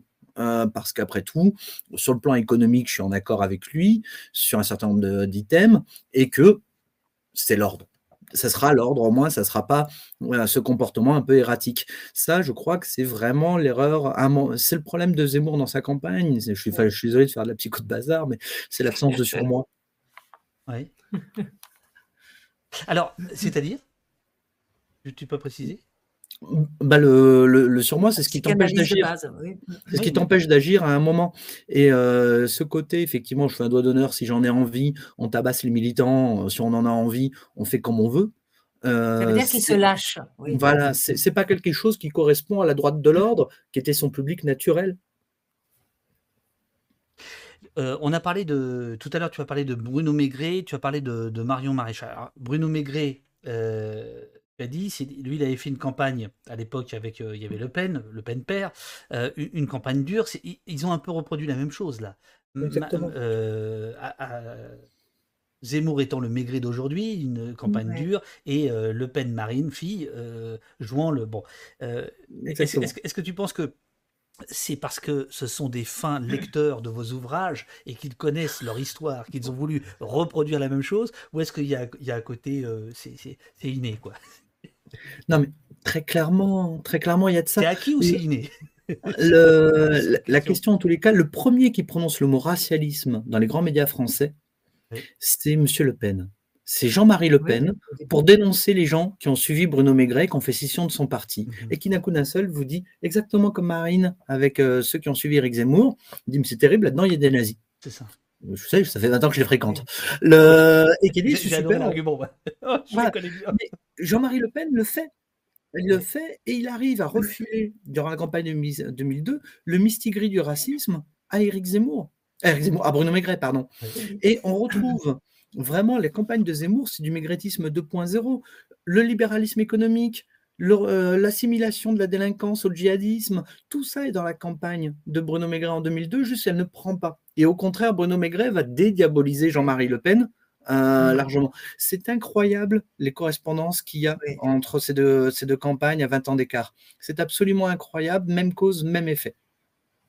Sinon euh, que Bruno Maigret pesait pas grand-chose comparé au côté médiatique de, de Zemmour. Donc l'impact de Zemmour a été beaucoup plus fort. Bah là, c'est le bouquin de David. C'est le bouquin de David sur l'importance de la socialisation médiatique. Mm. Merci pour ce petit placement de produit. C'est con, je n'ai pas le bouquin là. Il faut que je place l'Indona aussi. voilà, vas-y, vas-y, vas-y. Ah, elle a une belle bibliothèque là. J'ai le dernier Indona. Euh, c'est lequel Attends, attends, attends. Ah oui, les mots qui fâchent. Ah non, non, non, non. attends, je vais te montrer comment on fait. Attends. oh, c'est amitié. Hein. C'est pas vrai. Le tien, il est en bas, les romans, c'est en bas. Le bouquin de Nona, tu le, tu le prends, tu prends le bouquin de Nona, tu, tu le mets bien devant ta caméra. et tu le... Non, vas-y, fais-le s'il te plaît. Euh, et tu, tu, tu, le laisses bien fixe, le temps que chacun puisse prendre note. Voilà. Alors, non, là, on ne voit pas les mots qui fâchent.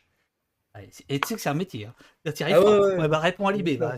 Ouais, bah non. les mots qui fâchent. Mots qui fâchent, je sais pas chez qui. Euh, je ne savais pas. Les éditions de, de l'Aube. De l'Aube, d'accord. Et c'est un bouquin à trois, parce qu'on l'a fait avec euh, Philippe Corcuff et Alain Policard. Et c'est un bouquin collectif où on reprend tous les mots qui fâchent, tous ceux qui nous attaquent, notamment nous, chercheurs en sciences sociales, pour nous traiter d'islamo-gauchistes. Et on reprend tous les mots calmement, on les définit.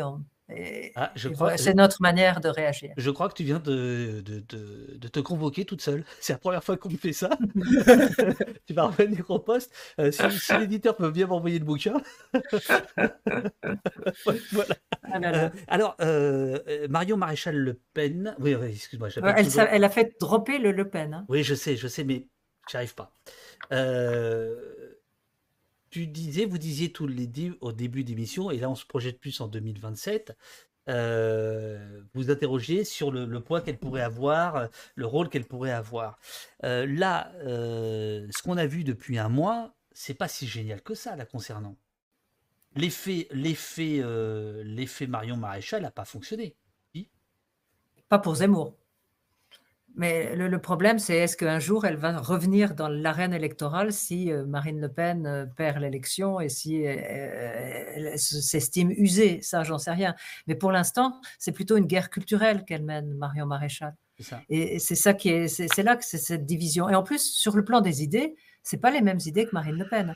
Elle est beaucoup plus libérale sur le plan économique et beaucoup moins anti-Europe. Elle est beaucoup plus conservatrice sur le plan de la morale. Et elle est sur une autre stratégie. Elle, elle est la droite, toute la droite, rien que la droite, tandis que Marine Le Pen a toujours été ni gauche ni droite, nous. Donc c'est vraiment euh, deux lignes idéologiques différentes et il y a une fracture au sein de l'extrême droite, comme on disait tout à l'heure. Quand elle est annoncée, euh, je crois, je sais plus, oui, je crois que c'était par Collard ou je ne sais plus lequel, tu sais, quand elle arrive euh, au, discours, de, au meeting de. C'était à Nice, non euh? Au meeting de Zemmour? De Zemmour. Ah euh, cette sirène, etc. Une, emphase, je ne sais plus si c'était Collard ou. non, c'était De Villiers. Non. De Villiers, la sirène. De Villiers, qui, qui, qui, l'annonce, elle arrive par la mer, c'est comme une sirène, elle est blonde, elle est belle. une espèce de délire total. Enfin, si tu te dis, bon. sauf qu'après, ça fait, ça fait flop. Elle, elle, est, elle est. Non? Parce que moi, pour moi, c'est le danger absolu, c'est-à-dire qu'on va se manger du Le Pen euh, jusqu'à la fin de nos jours, quoi. Euh, mais là, j'ai trouvé que euh, le délire sexiste de, de Villiers, absolument comme dit Cyril Fieder, j'ai pas trouvé qu'elle avait réussi son truc. En revanche, et là, je suis d'accord avec vous, est-ce qu'on ne peut pas dire que Zemmour et elle ont remporté la bataille culturelle, malgré tout? Ils ont quand même pourri totalement le débat avec leurs idées euh, malsaines. Non? Moi, je nuancerais. Parce qu'effectivement, sur le plan du débat politique et de la droite des candidats, tout le monde a couru après. C'était à qui aurait des positions de plus à droite sur euh, l'immigration. Sur là, d'abord il y a deux, exemples les, primaires des Républicains où là, on, voyait des choses. Et puis maintenant, plus récemment, Valérie Pécresse parlant de français de papier ou utilisant l'expression de grand remplacement. Donc euh, là, si on regarde, ça a tiré tout le débat de cette campagne vers l'immigration, alors qu'elle vient en quatrième place, très loin derrière, dans les préoccupations des Français. Donc au niveau de, de la classe politique, et surtout de la droite, on a une vraie droitisation de la droite, d'accord? Mais si, si je regarde et, c'est vrai que Eric Zemmour a, réussi à, banaliser le terme, c'est-à-dire on emploie le terme normalement quoi sur ces News. Euh, oh oui, c'est le, grand remplacement. Donc ça, oui. Mais quand vous regardez l'ensemble de la population électorale, c'est pas vrai. D'abord, un, euh, tous ces termes, l'immigration, c'est pas du tout ce qui est la préoccupation numéro une. Et deux, mais j'en avais déjà parlé la dernière fois, quand on regarde les sondages annuels de le baromètre racisme de la Commission nationale consultative des droits de l'homme depuis 1990, où là, vous avez un échantillon représentatif de la population adulte résidant en France métropolitaine, quelle que soit sa nationalité, quelle que soit son origine. Donc, on a une, la France multiculturelle dans sa diversité. Vous avez un gros tiers des personnes interrogées qui ont au moins un parent ou un grand-parent étranger.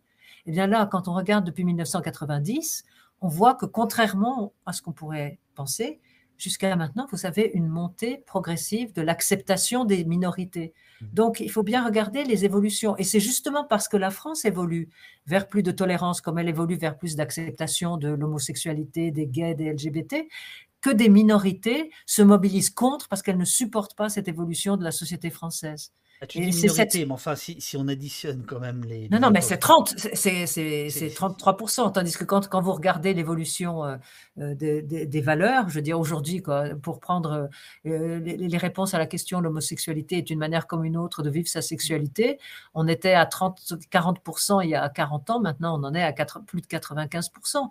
Il y a une évolution. Ce que je veux dire, c'est qu'il y a des évolutions longues qui sont liées aux transformations de la société et que la classe politique et surtout la classe politique de droite, elle est à rebours de ces évolutions. Alors, ah, écoute, c'est tellement plaisant d'entendre ça, là. Est-ce que tu as d'autres exemples qu'on pourrait comme ça euh, donner sur euh, l'évolution euh, sociétale qui va à l'encontre de, de, de l'extrême droite, mais aussi quand même du discours médiatique? Il faudra qu'on qu aborde cette question-là à un moment donné. Il y a quoi d'autre? Les mariages mixtes, par exemple, est-ce qu'ils sont toujours Mais tout, tout, ce qui est sur les, sur les droits des femmes. Alors, ça ne veut pas dire que dans la vie de tous les jours, les gens sont parfaits, qu'ils ne sortent pas des blagues racistes, qu'ils ne, ne passent pas des comportements à l'acte. Les comportements ne suivent pas la même logique que les opinions. Les discriminations euh, pour, pour, euh, pour racisation, elles sont toujours là. Mais ce qui est intéressant, c'est qu'il y a au moins le sentiment que, euh, que c'est mal euh, le racisme, c'est une évolution. Il y, a des idées euh, de tabou. Il y a des choses qui ont évolué et c'est sur les droits des femmes, sur l'avortement, sur le droit à la sexualité qu'on veut, euh, même sur l'islam. On nous bassine les oreilles sur la peur de l'islam.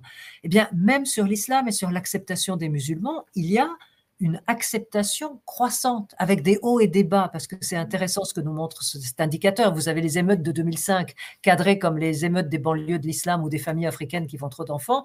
Là, l'indicateur de tolérance, il chute. Et puis il remonte, parce que sur le long terme, à cause du renouvellement générationnel, à cause de la, la hausse du niveau d'études, à cause du fait que la société française est une société de plus en plus diverse, eh bien, regardez, et chez les jeunes, c'est particulièrement vrai, chaque nouvelle cohorte, globalement, est plus ouverte à la diversité et à ses valeurs que celles qui l'ont précédée. Alors, je ne sais pas si ça va durer. L'enquête de la CNCDH de cette année, elle vient de terminer sur le terrain où elle termine le 12. Donc, rendez-vous quand on aura les résultats. Il nous reste euh, pour tous les trois une dizaine de minutes parce que bah, vous, avez, un vrai métier, quoi. Euh, Euh, est-ce qu'on peut aborder la, question médiatique quand même?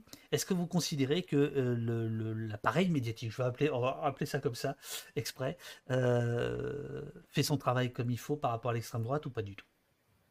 Ça dépend lesquels. Non mais on, va dire ce, qui est couramment appelé les médias mainstream, c'est-à-dire en gros, bah, bah, tout à l'heure, euh, euh, Nicolas parlait du journal télévisé, donc de ces émissions de télévision, c'est-à-dire là où la, masse de l'opinion se fabrique, on va dire. Donc, alors, ok, donc les, quotidiens nationaux, les matinales des radios et la télévision. Est-ce que vous considérez que ces, ces, médias-là euh, ont évolué par rapport à l'extrême droite travaille convenablement, correctement, euh, ou pas Il y a des trucs. Alors, je fais un peu l'avocat du diable, moi, justement, parce que dans ces cas-là, souvent, on est censé tacler les médias. moi, je trouve que le journal le plus diffusé en France aujourd'hui, c'est Le Monde. Le Monde, la couverture de l'extrême droite est remarquable depuis longtemps. Les actuels euh, journalistes, c'est euh, Ivan Tribanbach et, Franck, Franck c'est mon frère Franck Joannès. Bah, bah ils font un boulot extraordinaire. Ça, c'est Le, le décryptage, l'analyse, le reportage sur toutes les dimensions du journalisme. Ah leur travail est extraordinaire. Et Le Monde, c'est le journal le plus diffusé de France au niveau presse écrite. Donc là, par exemple, je veux dire, on peut en dire du bien. En, à Libé, il y a également aujourd'hui, il, y a quatre journalistes aujourd'hui à Libération qui s'occupent des différentes tendances de l'extrême droite. C'est un super travail qui est fait. Donc, il y a, plein de journaux en presse écrite aujourd'hui qui font un travail remarquable. Au niveau de télévision, même, euh, Madame Anne-Sophie Lapix, je trouve, est quand même une intervieweuse assez euh, extraordinaire là-dessus, sur ces euh, segments-là, en sachant bien les recadrer. Et moi, je me rappelle qu'à la première présidentielle de Marine Le Pen en 2012, c'est le, problème du débat de Marine Le Pen, il est déjà posé à ce moment-là par une interview économique d'Anne-Sophie Lapix qui prend Marine Le Pen sur toutes ses contradictions d'une manière très pointue, très travaillée sur son programme. Donc, il y a quand même pas mal de gens aujourd'hui qui font un vrai gros boulot. Et là-dessus, je veux dire, il ne faut pas. On... news c'est pas, pas le paysage médiatique français. Quoi. C'est, une portion, hein, c'est un segment, c'est une niche économique, sociologique et politique, mais c'est pas l'ensemble des médias. Je trouve, quand on regarde l'émergence du Front National dans les années 80, quand on compare, par exemple, on compare avec Le Monde. À l'époque, c'est Alain Rolla et Louis Plenel qui sont en charge du dossier. La réponse au Front National et à la montée de l'extrême droite est uniquement une réponse, je veux dire, morale. Quoi qui est de dire c'est pas bien. Mm. Il n'y a pas du tout le travail de décryptage, euh, d'analyse euh, et de reportage euh, tel qu'on s'est développé ensuite. Franchement, je crois que le Front National est mieux traité dans la presse générale, disons, aujourd'hui qu'il y a 40 ou 50 ans. Nona, je sais pas. Oui, moi je suis assez d'accord et je pense qu'il faut pas, il faut pas amalgamer quoi. Et que je, je, pense notamment au, niveau du monde, je pense au travail qu'a fait un journaliste comme Luc Bronner quand il est allé voir de très près comment comment ça fonctionne la mécanique des sondages en access panel mm. ou quand il fait des tours de France pour voir ce qui se passe dans la France profonde. moi je trouve qu'ils font bien leur boulot. Mais, mais, ce que je trouve intéressant, euh, mais ça c'est une discussion médiatique, c'est que Franck Joannès qu'on a cité tout à l'heure, mm. était l'adjoint de Luc Bronner à un moment donné. Luc Brunner qui était lui-même le patron du monde. Et je trouve intéressant que ces deux gars qui étaient à la tête du monde à un moment donné sont retournés sur le terrain. et en effet, je trouve que voilà. Et c'est remarquable. Euh, on n'oublie pas Ivan Trippenbach, effectivement, qui vient de mmh. l'opinion, qui faisait mmh. un super boulot sur la police euh, dans l'opinion, et qui là aujourd'hui, les deux ont fait un travail extraordinaire. Bon, enfin, je vous trouve, euh, moi, je vais faire l'avocat du diable du diable. je, vous trouve quand même sympathique. Les, les matinales, c'est quand même consternant. Franchement c'est quand même consternant. Or, c'est quand même là euh, que se situe euh, la fabrication de l'opinion le matin avec euh, des millions d'auditeurs. Et tout est normalisé, standardisé, tout passe. Il n'y a plus de guillemets nulle part, non? Vous, disiez il y a 30, 40 ans, j'ai souvenir d'une discussion avec Jean-Yves Camus, que vous connaissez, qui, qui, fait le même travail que vous, qui lui avait quand même les bras qui lui ont tombé de voir que régulièrement euh, les journalistes sur l'extrême droite c'était un petit peu les, juniors qui arrivaient. Euh, ils n'avaient pas forcément de mémoire ils n'avaient pas forcément d'histoire qu'il fallait tout reprendre à zéro régulièrement génération après génération. C'est plus, euh, plus le cas. c'est plus, le cas. C'est plus le cas, d'accord. D'ailleurs, Franck Johannes en a un bon exemple, puisqu'effectivement, c'est quelqu'un qui essaie de revenir sur le terrain et sur le terrain de l'extrême droite. Effectivement, après avoir fait une carrière dans ce qu'on appelle la chefferie hein, d'un journal, le... c'est plus le cas. Et au contraire, on a vu une bonne transmission se faire dans, le... dans un paquet de journaux. Euh, alors, je reprends l'exemple de Libé Le Monde bêtement parce que c'est le quotidien que je lis depuis très longtemps, donc j'ai les meilleurs réflexes là-dessus. Mais le Libé Le Monde, il y a une vraie transmission qui s'est faite entre les, ce qu'on appelle les rubricards, les gens en charge du, dossier, où euh, il y, a une espèce de, formation, de passage de témoins qui est faite à chaque fois, qui est bien fichu. Il y a une évolution. Les matinales radio, c'est vrai que c'est autre chose. Alors, j'ai pas le réflexe de les écouter. Euh, je me rends moins, moins bien compte. Je me rappelle des chiffres délirants à un moment, comment Florian Philippot était effectivement premier sur les euh, invités des matinales, comment Monsieur ah, Nicolas Dupont-Aignan, au moment des européennes, était premier invité ce qui n'a aucun rapport évidemment avec son résultat dans les urnes. Hein. Ça ne peut pas se justifier en disant Nicolas Dupont-Aignan, c'est 40% de l'opinion française, vous comprenez bien, il faut qu'il ait la parole. C'est tout petit. Donc là, il y a effectivement des phénomènes d'économie du buzz, hein, d'économie du buzz médiatique qui peuvent être problématiques. Euh, c'est vrai que ces médias-là sont peut-être plus fragiles au niveau de la formation, au niveau de la déontologie, que les médias de presse écrite, y compris les vieux médias de presse écrite, qui fait qu'on s'inscrit toujours dans une histoire quand vous rentrez dans le monde, on le sait très bien, pour la profession des journalistes, c'est pas la même chose que de rentrer ailleurs. Hein, ce, qui, est plus grave, c'est ce qu'on appelle la fachosphère. Il va y avoir, il y a eu des tas de papiers intéressants pour essayer de voir ce qui se passe sur les réseaux sociaux et la manière dont Éric Zemmour a très bien su euh, les utiliser. Et puis, sur le, plan des télés, il y a une recherche de sensationnalisme, euh, de recherche de ce qui fait vendre, des faits divers. Je pense à BFM TV. Bon, ça, c'est des choses qu'on peut pointer, mais on ne peut pas mettre tous les médias dans le même sac. Est-ce que pour le pour l'extrême droite, c'est un enjeu, euh, les médias, les relations médias? Elles sont mauvaises. Elles sont mauvaises? En, même, c'est très ambivalent. Quand Marine Le Pen a lancé sa stratégie de dédiabolisation, elle a été lancée dans les médias avant même qu'elle ait commencé à la mettre en œuvre. Hmm. Il y avait une fascination pour le personnage. Les magazines People l'ont reprise. Dans ça, c'est un côté sulfureux. Ça perd déjà. Hein. Il y avait elle encore plus parce que c'est une femme, parce que elle avait lissé son image, etc. Ça, on est en train de le rendre malade. Ah, c'est une sacrée responsabilité. Hein enfin bon, j'espère qu'il va survivre à l'émission. Hein, j'espère pas, je veux pas qu'il réponde à l'IB, moi. je veux pas qu'il réponde à la concurrence. Mais donc, les médias ont un phénomène de fascination. les, médias ont un phénomène de fascination. Euh, pour, euh, pour ça, mais en même temps, euh, ils ont tapé dessus. Souvenons-nous que Le Monde, il a eu des procès parce qu'il qualifiait déjà le père d'extrême droite. Donc, et très souvent, les journalistes se font huer, voire sont, sont refusés d'entrer dans les meetings. Les relations, elles peuvent être même violentes avec les journalistes entre le, RN à certains moments et, et, les journalistes. Donc, ce ne sont pas des relations simples. C'est pas uniquement la brosse à reluire. Non, pas du tout. Et souvent, les journalistes ont eu un vrai problème. Je me souviens de, de, longues réflexions au monde pour savoir, avec des journalistes, pour savoir, mais comment on fait pour traiter, c'était l'époque du père, comment on fait pour répondre à Jean-Marie Le Pen? Comment on fait? Est-ce qu'on répond Est-ce qu'on l'invite sur comment est-ce qu'on pose les questions? Est-ce qu'on le contredit? Est-ce qu'on apporte des chiffres? Ben c'est pas évident, mais ils se sont mmh vraiment posé la question. Donc c'est pas c'est pas aussi simple. Est-ce que euh, la fachosphère dont, dont, tu parlais à l'instant, euh, Nona, est-ce que c'est si important que ça? Est-ce que les Papacitos, les Baptiste Marché euh, nous vous demandent Badass Lean House? Est-ce que c'est si important que ça? Un dans la stratégie, dans et deux dans l'électorat, pour l'électorat? Dans la stratégie, oui.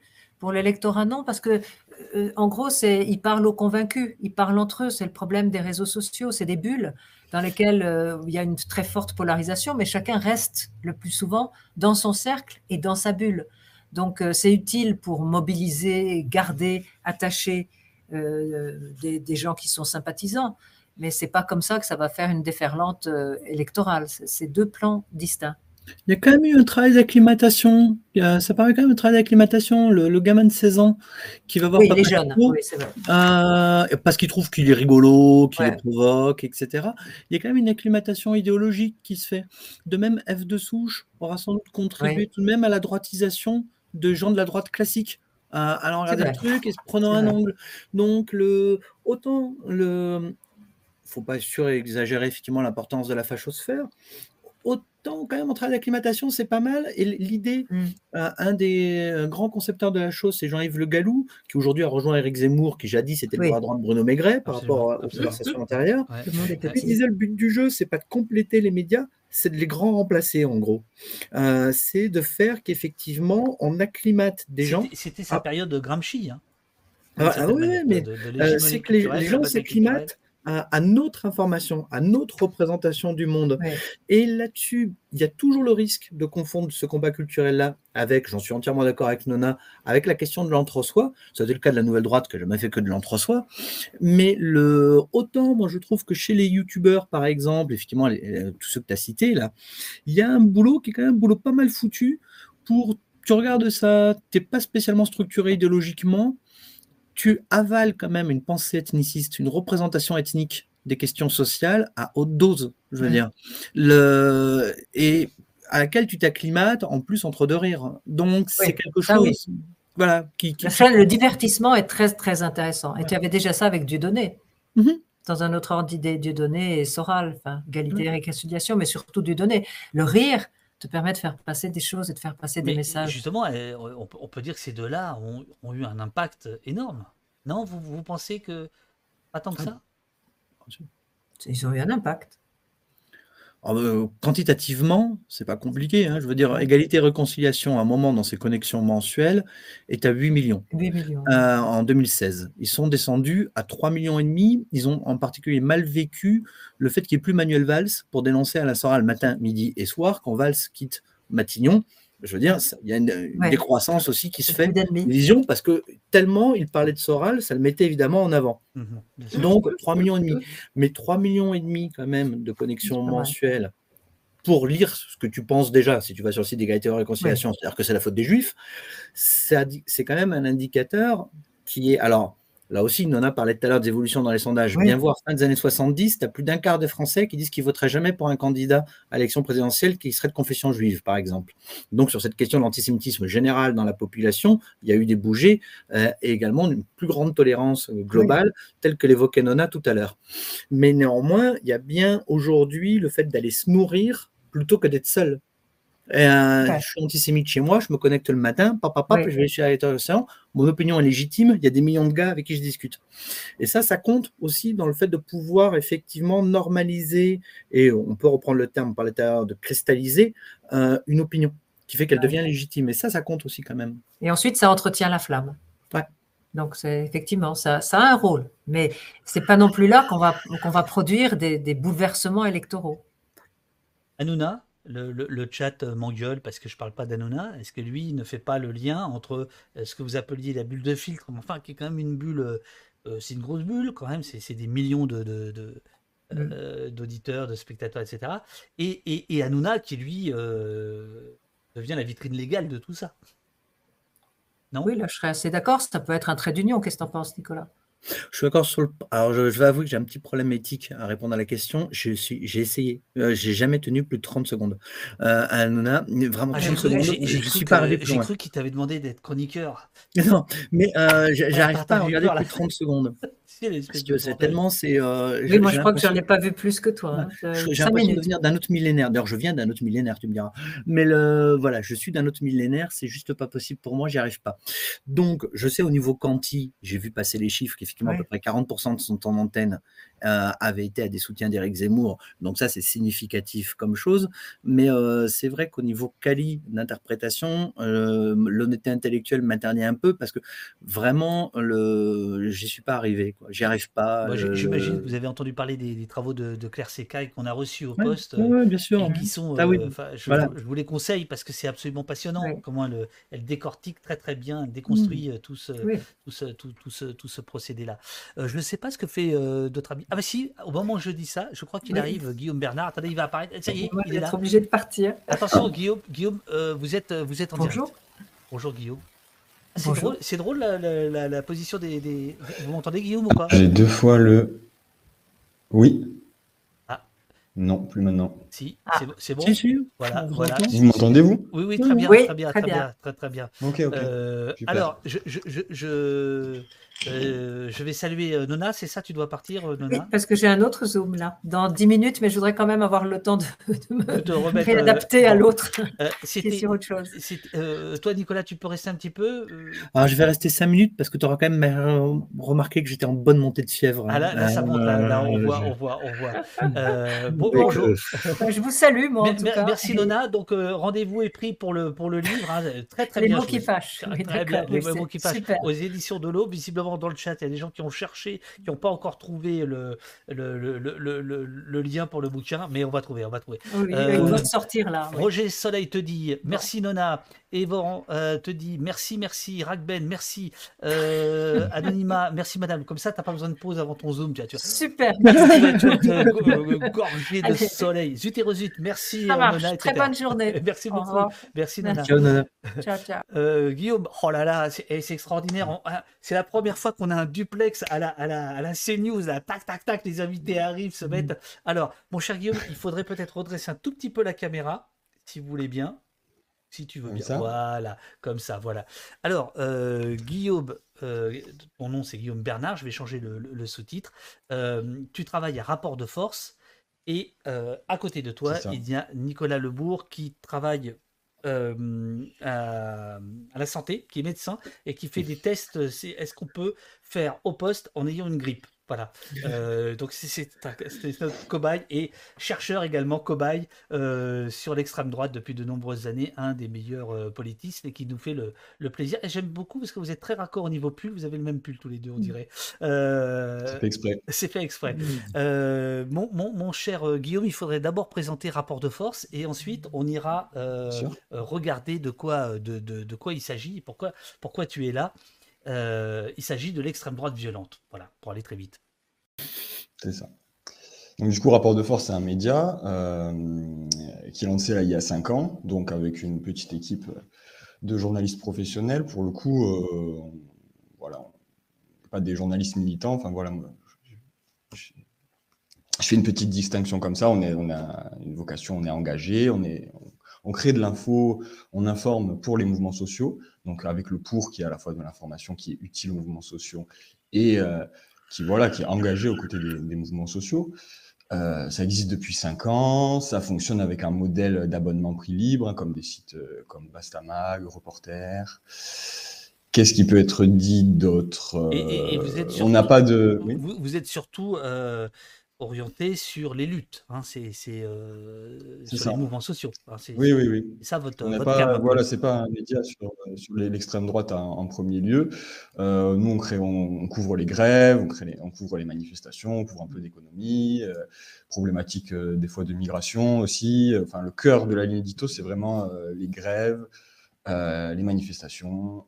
Et, et en fait, c'est aussi comme ça qu'on est arrivé à s'intéresser à l'extrême droite parce qu'en fait, on a remarqué un certain nombre d'attaques de militants d'extrême droite, voilà. attaques violentes, euh, sur des cortèges, euh, donc des manifestations, lors d'occupation, je ne sais pas, lorsqu'il y a eu le mouvement des théâtres occupés, il y a eu des attaques en mai 2021. Et comme on était attentif à tout ça, on a commencé à avoir l'idée de, répertorier en fait toutes ces attaques sur une carte. Une carte qui a après donné des graphiques. Donc il y a deux systèmes de tri, il y a un système géographique. Euh, voilà, donc vous voilà, la carte. Ça. la, carte est, la, carte est ici. Alors, euh, alors attends, euh, je, je, vais mettre le, lien dans le, dans, dans le chat. C'est la première chose que je vais faire. Voilà. Ah ben non, ça y est, bah, voilà, Uriel l'a déjà fait. Bon alors, la carte, elle est, elle est, elle est ici. Je la mets en, je la mets en grand. Qu'est-ce qu'elle nous dit cette carte? C'est quoi ce qu'on doit comprendre de cette carte Elle est ici. Alors, sur le plan géographique, qu'est-ce qu'elle nous dit cette carte? Elle nous dit que les violences d'extrême droite apparaissent en priorité dans les villes. Euh, alors, euh, peut-être qu'il faut, donner les, couleurs. Euh, pourquoi? Parce que vous, vous avez des, gros moyens. Parce que tout à l'heure, hmm. Nicolas nous a filé des, des, slides qui étaient en noir et blanc. Bon, mais vous, vous, vous avez de la couleur. C'est aussi un truc de, génération, je pense. Euh, hmm. jaune, rouge, vert, noir, c'est quoi? Ouais, il y a beaucoup de couleurs. Il y a une légende juste dessous. Il y a quatre grands types de violences les agressions, donc violence physique directe, oui, oui volonté de violence physique empêchée. Si on a une attaque, euh, voilà, comme ça s'est passé à Lyon euh, l'an dernier d'une manif euh, LGBT pro-lesbienne, et qu'il y a la police qui arrive avant l'attaque et qui repousse, on considère ça comme une agression. Il y a de notre côté les intimidations, donc ça, ça va être des, voilà, pas de violence physique, ça peut être aussi les, tags, euh, tags sur les locaux politiques. Euh, ça, c'est considéré comme, on l'a considéré comme intimidation. Euh, voilà, présence physique dérangeante. Je sais pas, on a considéré comme intimidation, par exemple. L'action française, si je me souviens bien, qui est allé voir Alice Coffin l'an dernier, lui offrir un bouquet de fleurs avec toute une ambiguïté, une lesbophobie. pour nous, c'était clairement une manœuvre d'intimidation. On l'a comptabilisé là-dedans. Euh, donc ça, c'est les deux grands, les catégories les plus fournies, agression, intimidation, avec beaucoup, beaucoup d'agressions, une majorité d'agressions. Plus de la moitié de toutes les violences compilées, il y en a 138. Oui, c'est ça. Euh, ce sont des agressions. Ce sont, il y a 71 de têtes d'agression euh, sur 138. Et dans les deux autres grands types de, de violences, il y a d'un côté interpellation pour préparation d'attentat, pour possession illégale d'armes et maintenant, c'est qu'on vient de rajouter pour meurtre. Donc, c'est l'affaire Loïc Le Priol. Euh, là, du coup, il y, en a, il y en a quand même moins. Euh, on compte 11 faits d'interpellation. Euh, voilà.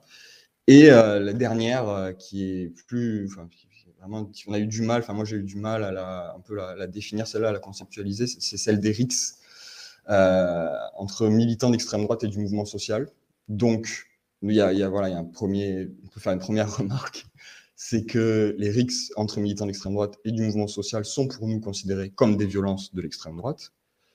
Même si ce sont des affrontements euh, qui, des fois, peuvent être, on pourrait dire, gagnés euh, par des militants euh, antifascistes ou des choses comme ça, voire même initiés, parce que ça, existe aussi. À Lyon, la Jeune Garde a revendiqué, à la fin de l'année dernière, une attaque sur, sur une manif antipasse qui avait en son sein énormément de. Enfin voilà, sur un, bout de cortège précis d'une manif antipasse euh, qui avait, euh, qui, qui, avait en son sein beaucoup de membres d'extrême droite radicale. Et donc voilà, on considère que c'est une violence d'extrême droite parce qu'on considère que ça répond à une violence première qui est celle de la présence d'individus racistes dans les rues.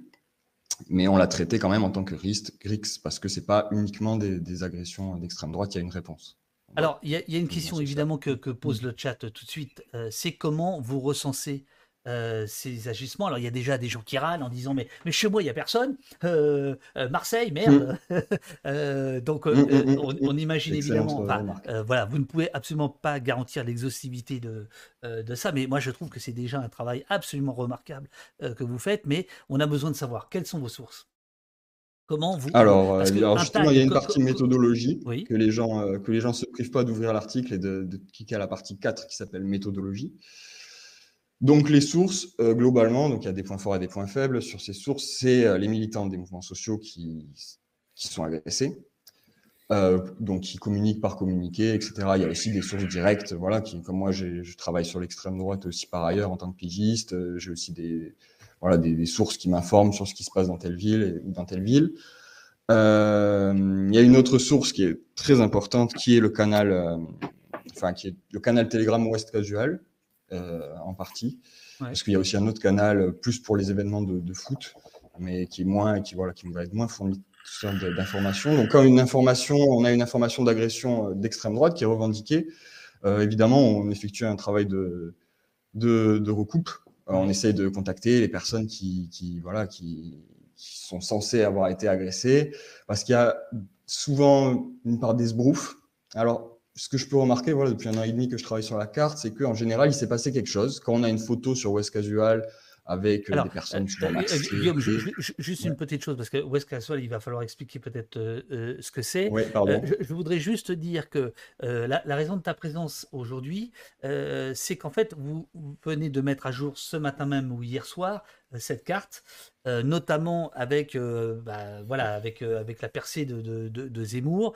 Il y a la question des meurtres. Mais avant que tu, tu poursuives, voilà, prends de l'eau, tranquille, tout va bien. Voilà. Euh, Nicolas, euh, qu'est-ce que ça t'inspire ce travail-là? Je sais que toi, tu as beaucoup réfléchi à la question de la violence politique. Tu avais même, euh, c'est la raison de ta première audition au poste il, y a, il y a quelque temps.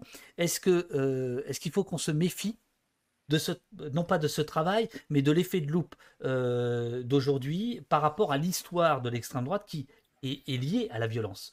À la violence physique, etc. Est-ce qu'il, euh, Alors, pour plusieurs choses. Nous, on avait fait un programme de recherche, c'est pour ça que tu nous avais reçu pour le, bouquin final. Attends, tu m'as appris. Bien, On avait... Attends, attends, attends, on, attends, on va faire ça mieux. Hop, vas-y, voilà. Violence politique en France.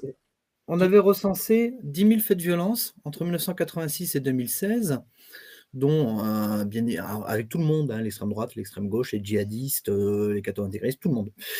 Et le, sur l'extrême droite, alors ce qui était intéressant, c'est qu'on retrouve peut-être des choses. Alors, bien évidemment, on était sur une perspective, c'était un programme d'Agence nationale de la recherche. On n'allait pas, nous, on n'aurait pas compté le bouquet de fleurs, et sur un affrontement entre extrême droite et extrême gauche, on l'aurait pas compté pour l'extrême droite, on l'aurait compté pour les deux. Il n'y a évidemment pas les mêmes méthodologies, on était beaucoup plus accroché évidemment aux définitions pénales. Le, néanmoins, sur notre millier de violences d'extrême droite euh, qu'on avait dans le corpus. Qu'est-ce qu'on on repérait au niveau des cartes, de la carte, par rapport à ce qu'évoquait Guillaume? Trois leçons très rapides, très simples et intéressantes. Petit A, euh, sur ces 30 années, elle s'organisait sur un axe Le Havre-Perpignan, avec l'essentiel des violences à la droite de cet axe, c'est-à-dire comme la sociologie du vote d'extrême droite. Ça, c'est intéressant, c'est de voir qu'il n'y a pas de rupture là-dedans. On retrouve cet axe de répartition pour la sociologie du vote comme pour le quantitatif de violence. Deuxième point, la question centrale, c'est l'axe rhodanien. Lyon, on descend jusqu'à Marseille, on va à Nice. C'est là qu'est l'essentiel des violences. C'est super parce que à côté de ça, dans le même programme de recherche, j'évoquais tout à l'heure le travail sur les fichiers militants. Depuis 70 ans, c'est là que sont l'essentiel des militants de l'extrême droite radicale. C'est vraiment. Je, remets la carte de, Guillaume et de son équipe pour voir si, Marseille, ça superpose avec leur travail à eux. Alors Marseille, tu as entièrement raison, euh, Guillaume, et la personne qui te faisait un commentaire. Marseille, évidemment, une question, un endroit tout à fait important depuis toujours. Pour donner une simple idée, 1961, il y a 404 attentats à l'explosif faits par les partisans de l'Algérie française en province, il y en a un quart à Marseille. C'est un quart des attentats à l'explosif, 101 rien que pour eux. Euh, donc, on retrouve déjà ces déterminants géographiques. Après, il y a des déterminants différents. On avait fait une carte des atteintes aux espaces sacrés, c'est-à-dire la question des cimetières et des lieux de culte. Oui, je me souviens de ça. Très clairement, euh, les, atteintes aux lieux de culte sont en particulier, en particulier sur la question des mosquées, c'est un triangle Toulouse, Lyon, Marseille. C'est dans le sud de la France que c'est connecté, qu'il y a particulièrement cette problématique autour de l'islam. Au contraire, les profanations de cimetières, et en particulier de cimetières juifs, c'est la région Grand Est. Donc on voit qu'il y a des différenciations vraiment importantes euh, selon les cultures politiques locales. Ça ne nous mène pas au même type de violence. Ces questions de recensement sont des questions qui sont tout à fait importantes, qui posent bien évidemment des problèmes de source, je finis là-dessus par rapport à, ce que tu disais David et ce que disait Guillaume. Exemple très simple, sur la question des violences homophobes. Moi, dans les corpus de sources que j'avais, alors j'avais des corpus de sources policières pour 1976-1991, et après on était sur des corpus de sources ouvertes. Euh, euh, les, premières violences homophobes que je trouve chez les skins, c'est 2013, au moment de la manif pour tous. Évidemment, il y a toujours eu des violences homophobes faites par les skinheads, hein. mais tout simplement, petit A, les gens portaient moins plainte. Petit B, c'était pas relayé en source ouverte de manière facile. C'est parce qu'à un moment, il y a un focus sur la question de l'homophobie en France que d'un coup d'un seul, ça permet effectivement qu'on ait plus accès à l'information. Donc ces questions de source sont une question de par rapport à ce que dit Guillaume, il a raison de faire ce travail. En tous les cas, il est intéressant ce travail à faire, mais ce n'est jamais qu'un carottage. C'est-à-dire, comme un carottage en géologie, on plonge et on sort hein, de, la matière pour étudier le tout. Et eh bien, on fait la même chose quand on travaille sur les questions quantitatives de violence politique, et ça permet quand même de tirer un certain nombre de leçons. Par exemple, sur la question de la violence d'extrême droite, oui, c'est de la violence souvent d'agression. C'est souvent de la violence d'agression par rapport à un territoire je suis dans mon quartier, je suis dans mon bistrot, il y a des gauchistes, il y a des arabes qui arrivent, c'est pas acceptable, c'est chez moi, c'est mon bastion. Je repousse physiquement, j'attaque physiquement. Une violence opportuniste liée au territoire. Il y a comme ça un certain nombre de choses qui se dégagent. Euh, voilà, on en avait fait un gros bouquin, c'est le moins qu'on puisse dire. Le, pour les gens qui s'intéressent au niveau quantique, ils ne pas dessus c'est une édition universitaire, je ne gagne pas un centime. Euh, donc, voilà, c'est des questions qui sont des questions tout à fait pertinentes. Et pour finir, sur la question de la violence d'extrême droite, oui, sur ces dernières années, euh, 8 attentats déjoués, hein, 6 euh, par des cellules organisées, 2 dans des entreprises individuelles une progression à l'échelle mondiale de 320% des violences d'extrême droite entre 2021 et 2015. 2016, pardon. Donc ça, bien voir que c'est une progression très nette. Un rapport d'Europol de 2018 montre bien qu'on a une homogénéisation des cibles à l'échelle internationale, c'est-à-dire les migrants, et les militants de gauche, puisque la gauche, c'est les fourriers du mondialisme hein, pour, euh, quand on est d'extrême droite, euh, avec cette idée centrale qu'il faut bien comprendre. Voilà, tout à l'heure, tu évoquais notre documentaire sur le grand remplacement, donc qui est disponible en ligne, qui est passé sur LCP lundi, le, grand remplacement histoire d'une idée mortifère. On insiste là-dessus, 2015, c'est l'année de la crise des réfugiés et des attentats en France. À l'extrême droite, c'est considéré comme l'ouverture de la guerre raciale, comme l'ouverture du djihad, et donc la nécessité de répondre. Donc la question de la violence d'extrême droite est une question en progression quantitative constante depuis 2015 et où en fait euh, on, nous sommes quelques-uns à travailler là-dessus et à penser que le futur sera beaucoup plus productif. Qu'est-ce que tu entends par productif? Ah, que ça, ça, ne va que s'accroître. Ça va s'accroître. Ça. tendanciellement, c'est totalement fait pour s'accroître. Le, le, développement en particulier des courants accélérationnistes, qui sont les gens qui inquiètent aujourd'hui le service de renseignement à travers le monde, les accélérationnistes qui considèrent que la seule chance de survie des Blancs dans la guerre raciale, c'est d'accélérer le chaos. On a eu des arrestations à cet automne en France, par exemple, de gens qui prévoyaient un attentat pour quatre jours avant le premier tour. Euh, en considérant que quatre jours avant le premier tour, ça secourait la société française de manière extrêmement violente, et donc ce serait un facteur de prise de conscience raciale chez les Blancs. Ça, c'est des questions qui, un peu partout, dans la, la, tournée du comité contre-terroriste de l'Organisation des Nations Unies, qu'ils ont fait sur une trentaine de pays euh, l'année dernière, aller voir leur service de renseignement, il y avait plus de la moitié des pays qui étaient préoccupés du développement de ce type de tendance euh, et des, tentations terroristes dans ces tendances-là. On a des choses aujourd'hui qui sont, on, est sur une période plus tendue que jadis, et même plus tendue que la vague terroriste d'extrême droite de la fin des années 70, puisque 1979, selon les renseignements généraux français, il y a 50 attentats à l'explosif faits par des néo-nazis en France, et 325 violences d'extrême droite. Elle ne touche pas du tout la population, elle reste très exogène, parce que c'est des questions qui sont pas liées au reste de la population, puis surtout des atteintes aux biens, des biens tenus par des juifs. Et il n'y a pas une demande de violence antisémite dans la France 79, alors qu'aujourd'hui, il y a une, plus grande acceptabilité euh, de la violence contre euh, des gens d'origine immigrée ou de confession musulmane. Guillaume, euh, vous, démarrez vos travaux à partir de janvier 2021. C'est quoi l'élément euh, déclencheur pour que vous disiez euh, bon, on va, on va, on va mettre du temps, de l'énergie, parce que ça demande et du temps et de l'énergie, euh, pour vous consacrer à ça? Qu'est-ce qui a fait que ça vous a semblé être un, sujet? Hmm. Comme je le disais du coup avant, c'était c'est l'idée de, de voir énormément d'attaques sur les mouvements sociaux et donc que en fait l'extrême droite violente rentre euh, dans notre ligne édito, euh, dans le cœur de notre ligne édito qui nous a fait émerger l'idée. Et pour la, date janvier 2021, tout simplement, c'est parce que c'était un début d'année. Et c'est une, une, faiblesse méthodologique, il n'y a pas de, raison. Euh, et d'ailleurs, c'est expliqué, si les premiers mois de début d'année 2021 sont assez bas, c'est aussi à cause des effets de confinement du confinement, avec moins de manifestations politiques. C'est ce que vous expliquez dans, le, dans, le texte, hein, puisqu'il y a, y a tout un, tout un, d'un texte qui explique euh, vos, vos, données. Évidemment, pendant le confinement, ça se calme. Et puis, par contre, dès qu'il y a le déconfinement, le premier, le grand, euh, les violences repartent de plus belle. Et puis, on voit là, sur, sur ce diagramme, on voit que euh, ça n'a pas cessé. Là, depuis la, la, campagne électorale, ça, c'est plutôt, plutôt en, en, progression. Alors, est-ce que c'est un effet de loupe parce que vous cherchez et vous classez plus, ou est-ce que tu penses que euh, ça suit une tendance qui existe réellement, c'est-à-dire une recrudescence des violences faites par l'extrême droite. Non, on pense que ça suit une tendance pour deux raisons. C'est qu'on peut à peu près identifier, vu que voilà, on a 140 violences, quels sont les grands événements politiques qui favorisent les, violences d'extrême droite en, en, 2021 et début 2022, mais seulement pour trois mois.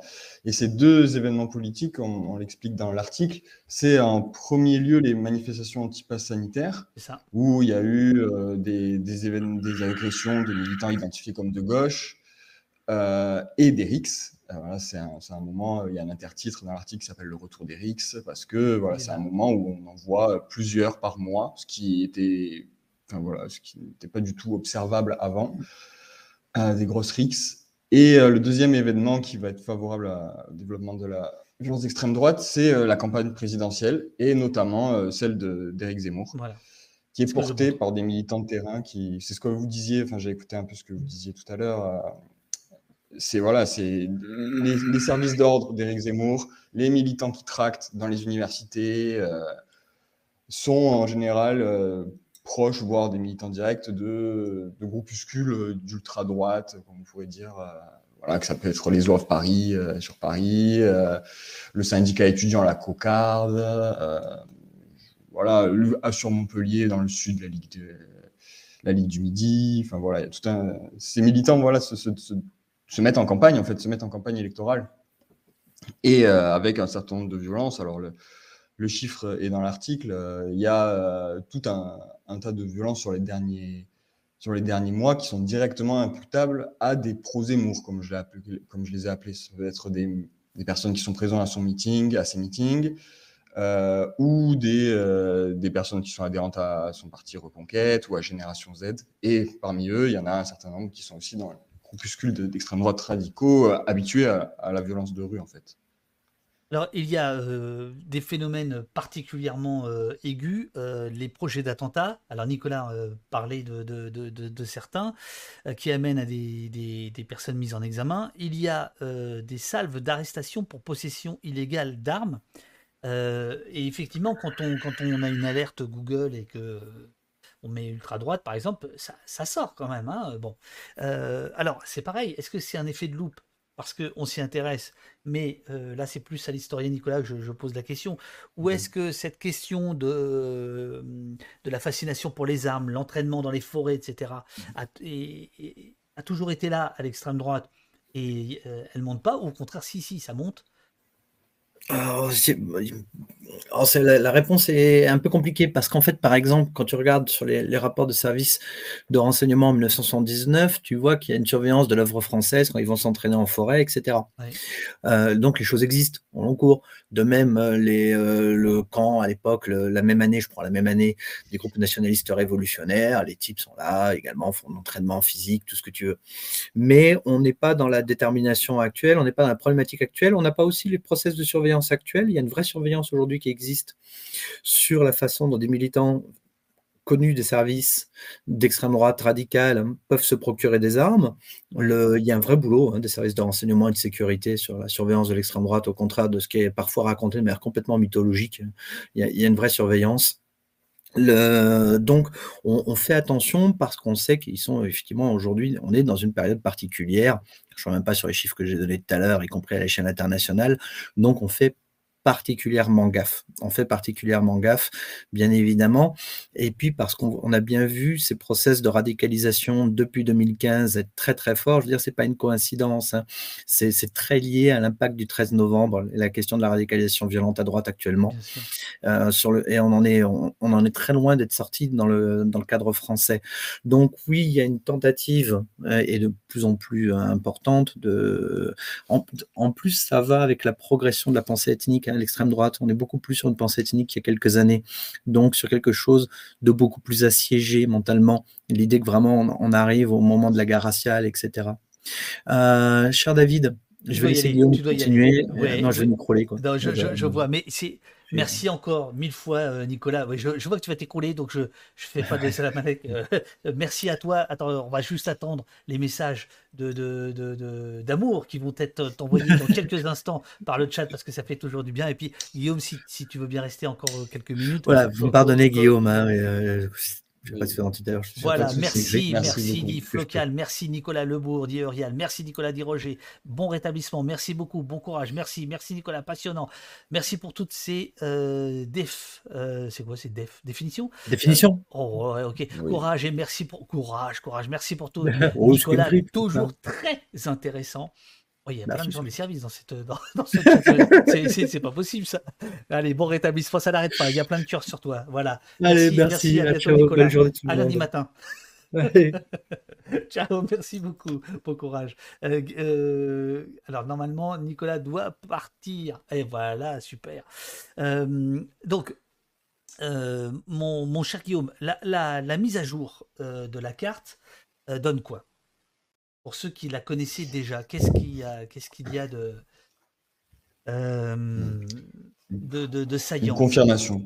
Une confirmation euh, de, la tendance engagée avec, euh, avec les débuts des élections présidentielles.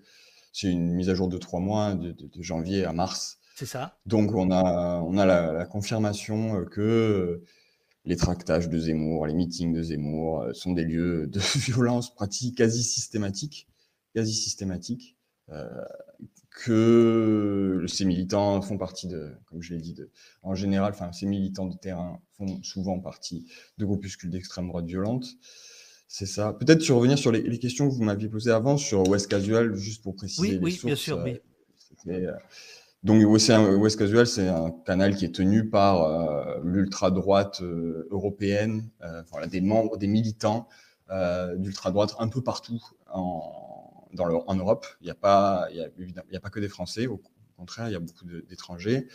A, ça réunit 15, environ 15 000 membres. Donc, dedans, il y a évidemment des militants d'ultra-droite ou d'extrême droite. Et il y a aussi euh, des personnes qui font de la veille, des antifascistes qui se renseignent sur ce qui se passe. Et, euh, c'est un canal de communication, de propagande, en fait. Euh, mmh. On a fait ça. et on se, gargarise d'avoir fait certaines agressions. Mmh d'avoir fait certaines, participer à certains événements. J'ai fréquenté euh, ce canal pour, euh, pour écrire mon roman, par exemple. Euh, mmh. oui, effectivement, c'est une source, mais c'est épouvantable. Oui, oui, oui, et c'est aussi, enfin voilà, je dis aussi une part aussi des voilà, des fois. Jamais dit un, un canal à aussi être vigilant. Bien sûr, oui, oui, oui, bien sûr. Euh, et peut-être pour juste distinguer le travail de Nicolas Lebourg du, du, du nôtre, de celui qu'on fait sur le rapport de force, évidemment, il n'est pas du, pas du tout la même somme. Donc, il y a un travail qui est des, des chercheurs du côté de Nicolas Lebourg, nous, c'est pas notre cas. On a pris, euh, voilà, une période, euh, ah, maintenant ça fait un an et ça fait 15 mois, mais voilà, qui est beaucoup plus restreinte. On n'a pas le même accès aux sources, on n'a pas accès aux renseignements, puisque tout simplement, il ne s'est pas encore classifié dans des archives, donc euh, on ne peut pas faire ce travail aussi. il y a une énorme différence, c'est que d'ailleurs, l'article de Nicolas Lebourg, est, enfin l'article livre euh, auquel a participé Nicolas Lebourg, qui est cité aussi dans, dans l'article de rapport de force, il identifie les violences d'extrême droite. Alors que nous, alors la, la, la, nuance est subtile, mais elle est très importante, c'est les violences de l'extrême droite, c'est-à-dire de militants revendiqués ou qui peuvent être identifiés comme appartenant à des groupuscules militants. Et ce qu'on dit, c'est que notre carte sert à mesurer le poids de, de, de, cette extrême droite organisée en France actuellement, qu'elle sert moins à mesurer, par exemple, le niveau de racisme en France. Bien sûr. parce que, par exemple, on n'a pas comptabilisé toutes les agressions racistes. On les a comptabilisées que quand on avait la preuve qu'elles étaient euh, menées par des militants d'extrême droite. Ça fait une, grosse différence, ça fait tout un nombre de, des chiffres différents. Euh, voilà, vocation. La carte est un outil différent, de, par exemple, du livre de Nicolas Lebourg. D'accord, d'accord.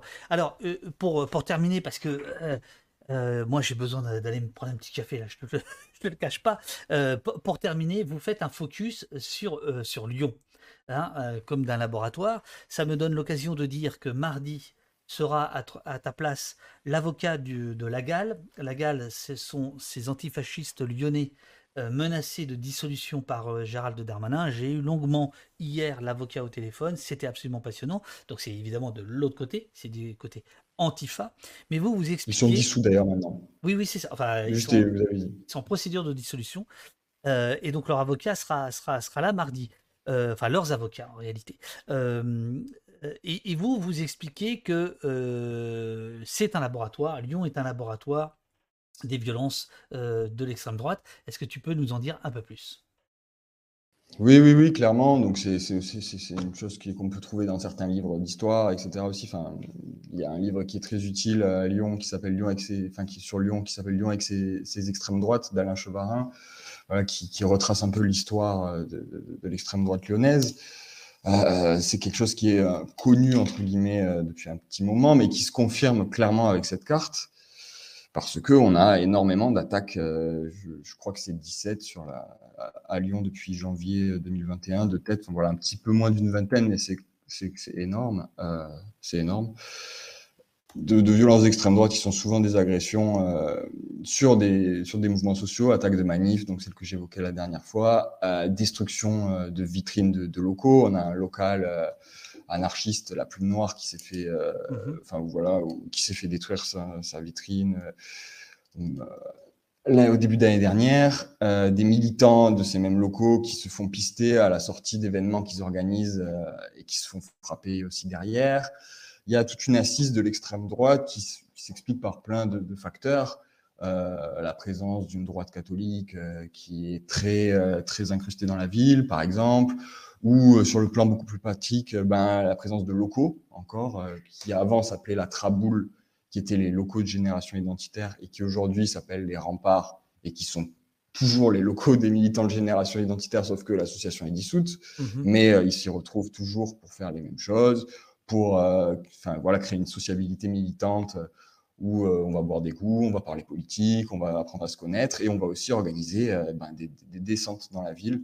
les militants antifascistes qui, qui, regardent tout ça à Lyon savent très bien qu'il y a des attaques qui partent directement des locaux de la Traboule où 20, 30 personnes sortent et ont une cible, c'était le cas pour la Plume Noire, et qui vont ben, détruire d'une certaine manière, quoi, qui vont attaquer en tout cas. Donc euh, voilà, on a. Et il y a aussi la réaction du coup à Lyon des, mouvements antifascistes comme la Galle et, la, la, Jeune Garde, qui est un mouvement antifasciste euh, relativement récent et avec des axes politiques un peu différents que de, l'antifascisme autonome euh, qu'on a pu connaître avant. C'est aussi directement lié au fait que si la Jeune Garde naît à Lyon, c'est lié au fait que la présence de l'extrême droite y est plus prégnante que dans d'autres villes.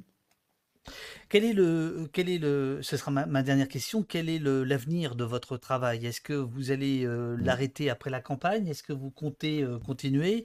Euh, Parce que pour avoir fait un peu ce genre de choses, de compilation, je sais combien c'est énergivore mmh. Mmh, et chronophage. est-ce que, est-ce que, est-ce que vous comptez continuer? Si oui, comment? Et est-ce que on peut vous aider? Euh, quand je dis ça, je m'adresse aussi aux gens du chat euh, qui, donnent des, liens. Mais là, pour le coup, c'est pas trop dans le chat qu'il faudrait les donner. Comment, comment les gens qui vous regardent, là, qui sont en train de mmh, mmh, regarder, mmh, peuvent vous aider, vous donner des infos? Et est-ce que vous en avez euh, envie, besoin? Est-ce que vous, inscrivez ça dans la durée?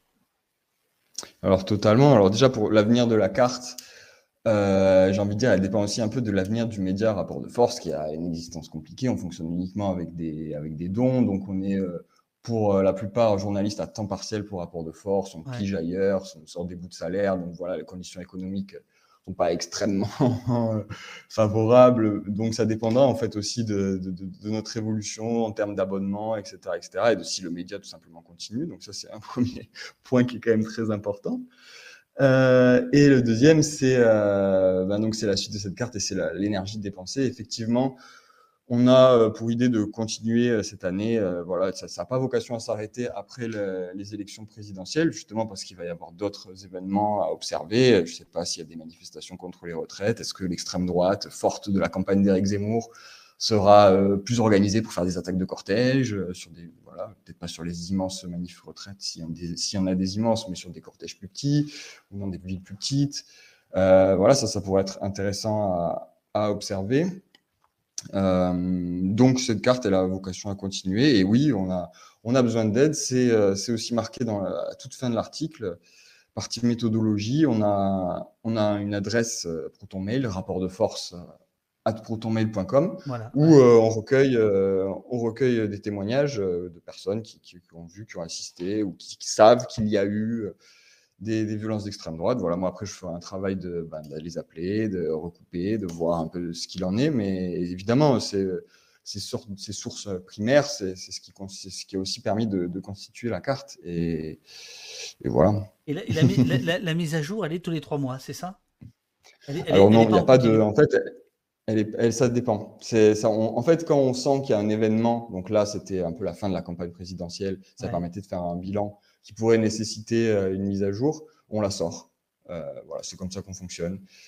Euh, elle n'est pas, est pas mise à jour chaque jour. Effectivement, moi, je tiens mon décompte avec, mes collègues de mon côté, mais la mise à jour se fera au bout de, deux, trois mois quand on aura une certaine masse à faire entrer d'un coup. Quoi. Alors, faites un don. Euh, Eurial a mis le lien dans le chat. le don, c'est ici. Voilà. Vous pouvez faire un don à rapport de force. L'info pour les mouvements sociaux, c'est gratuit. Donnez pour que ça le euh, reste. C'est ça votre slogan. Euh, Exactement. Ben, écoute, merci, merci beaucoup euh, Guillaume. Bravo pour ce, pour ce travail, bravo pour le travail dans, dans, l'ensemble. Moi j'ai l'impression que rapport de force ça monte. j'ai l'impression que votre audience grossit. Est-ce que c'est une vue de l'esprit ou Ça dépend par rapport à quelle période. On a eu des périodes plus fastes, on en a des, mais oui, oui, oui globalement on grossit. Bon, super. Euh, bah, merci beaucoup d'être euh, d'être passé. Bon courage. Euh, n'hésite pas à me tenir au courant des, des évolutions de la carte, de rapport de force, et ce sera avec grand plaisir quand on, quand on, quand on recevra. Merci Guillaume, dit euh, Roger Soleil. Bah, Bravo pour le travail. Merci Guillaume Bernard. Euh, soutenir rapport de force, le lien est là. Voilà. Merci dit Lionel. Bravo pour tout ce travail rapport de force et merci euh, dit Tachi Deck. Euh, ah, là il y a une petite erreur de, clavier. Merci Guillaume. On, on clash le rien. bravo et merci, dit Agatos, etc. Voilà, à, à très bientôt, Guillaume. Merci, merci beaucoup d'être venu au poste. À très bientôt. Merci à toi. Ciao, ciao. Au revoir. Au revoir. Au revoir.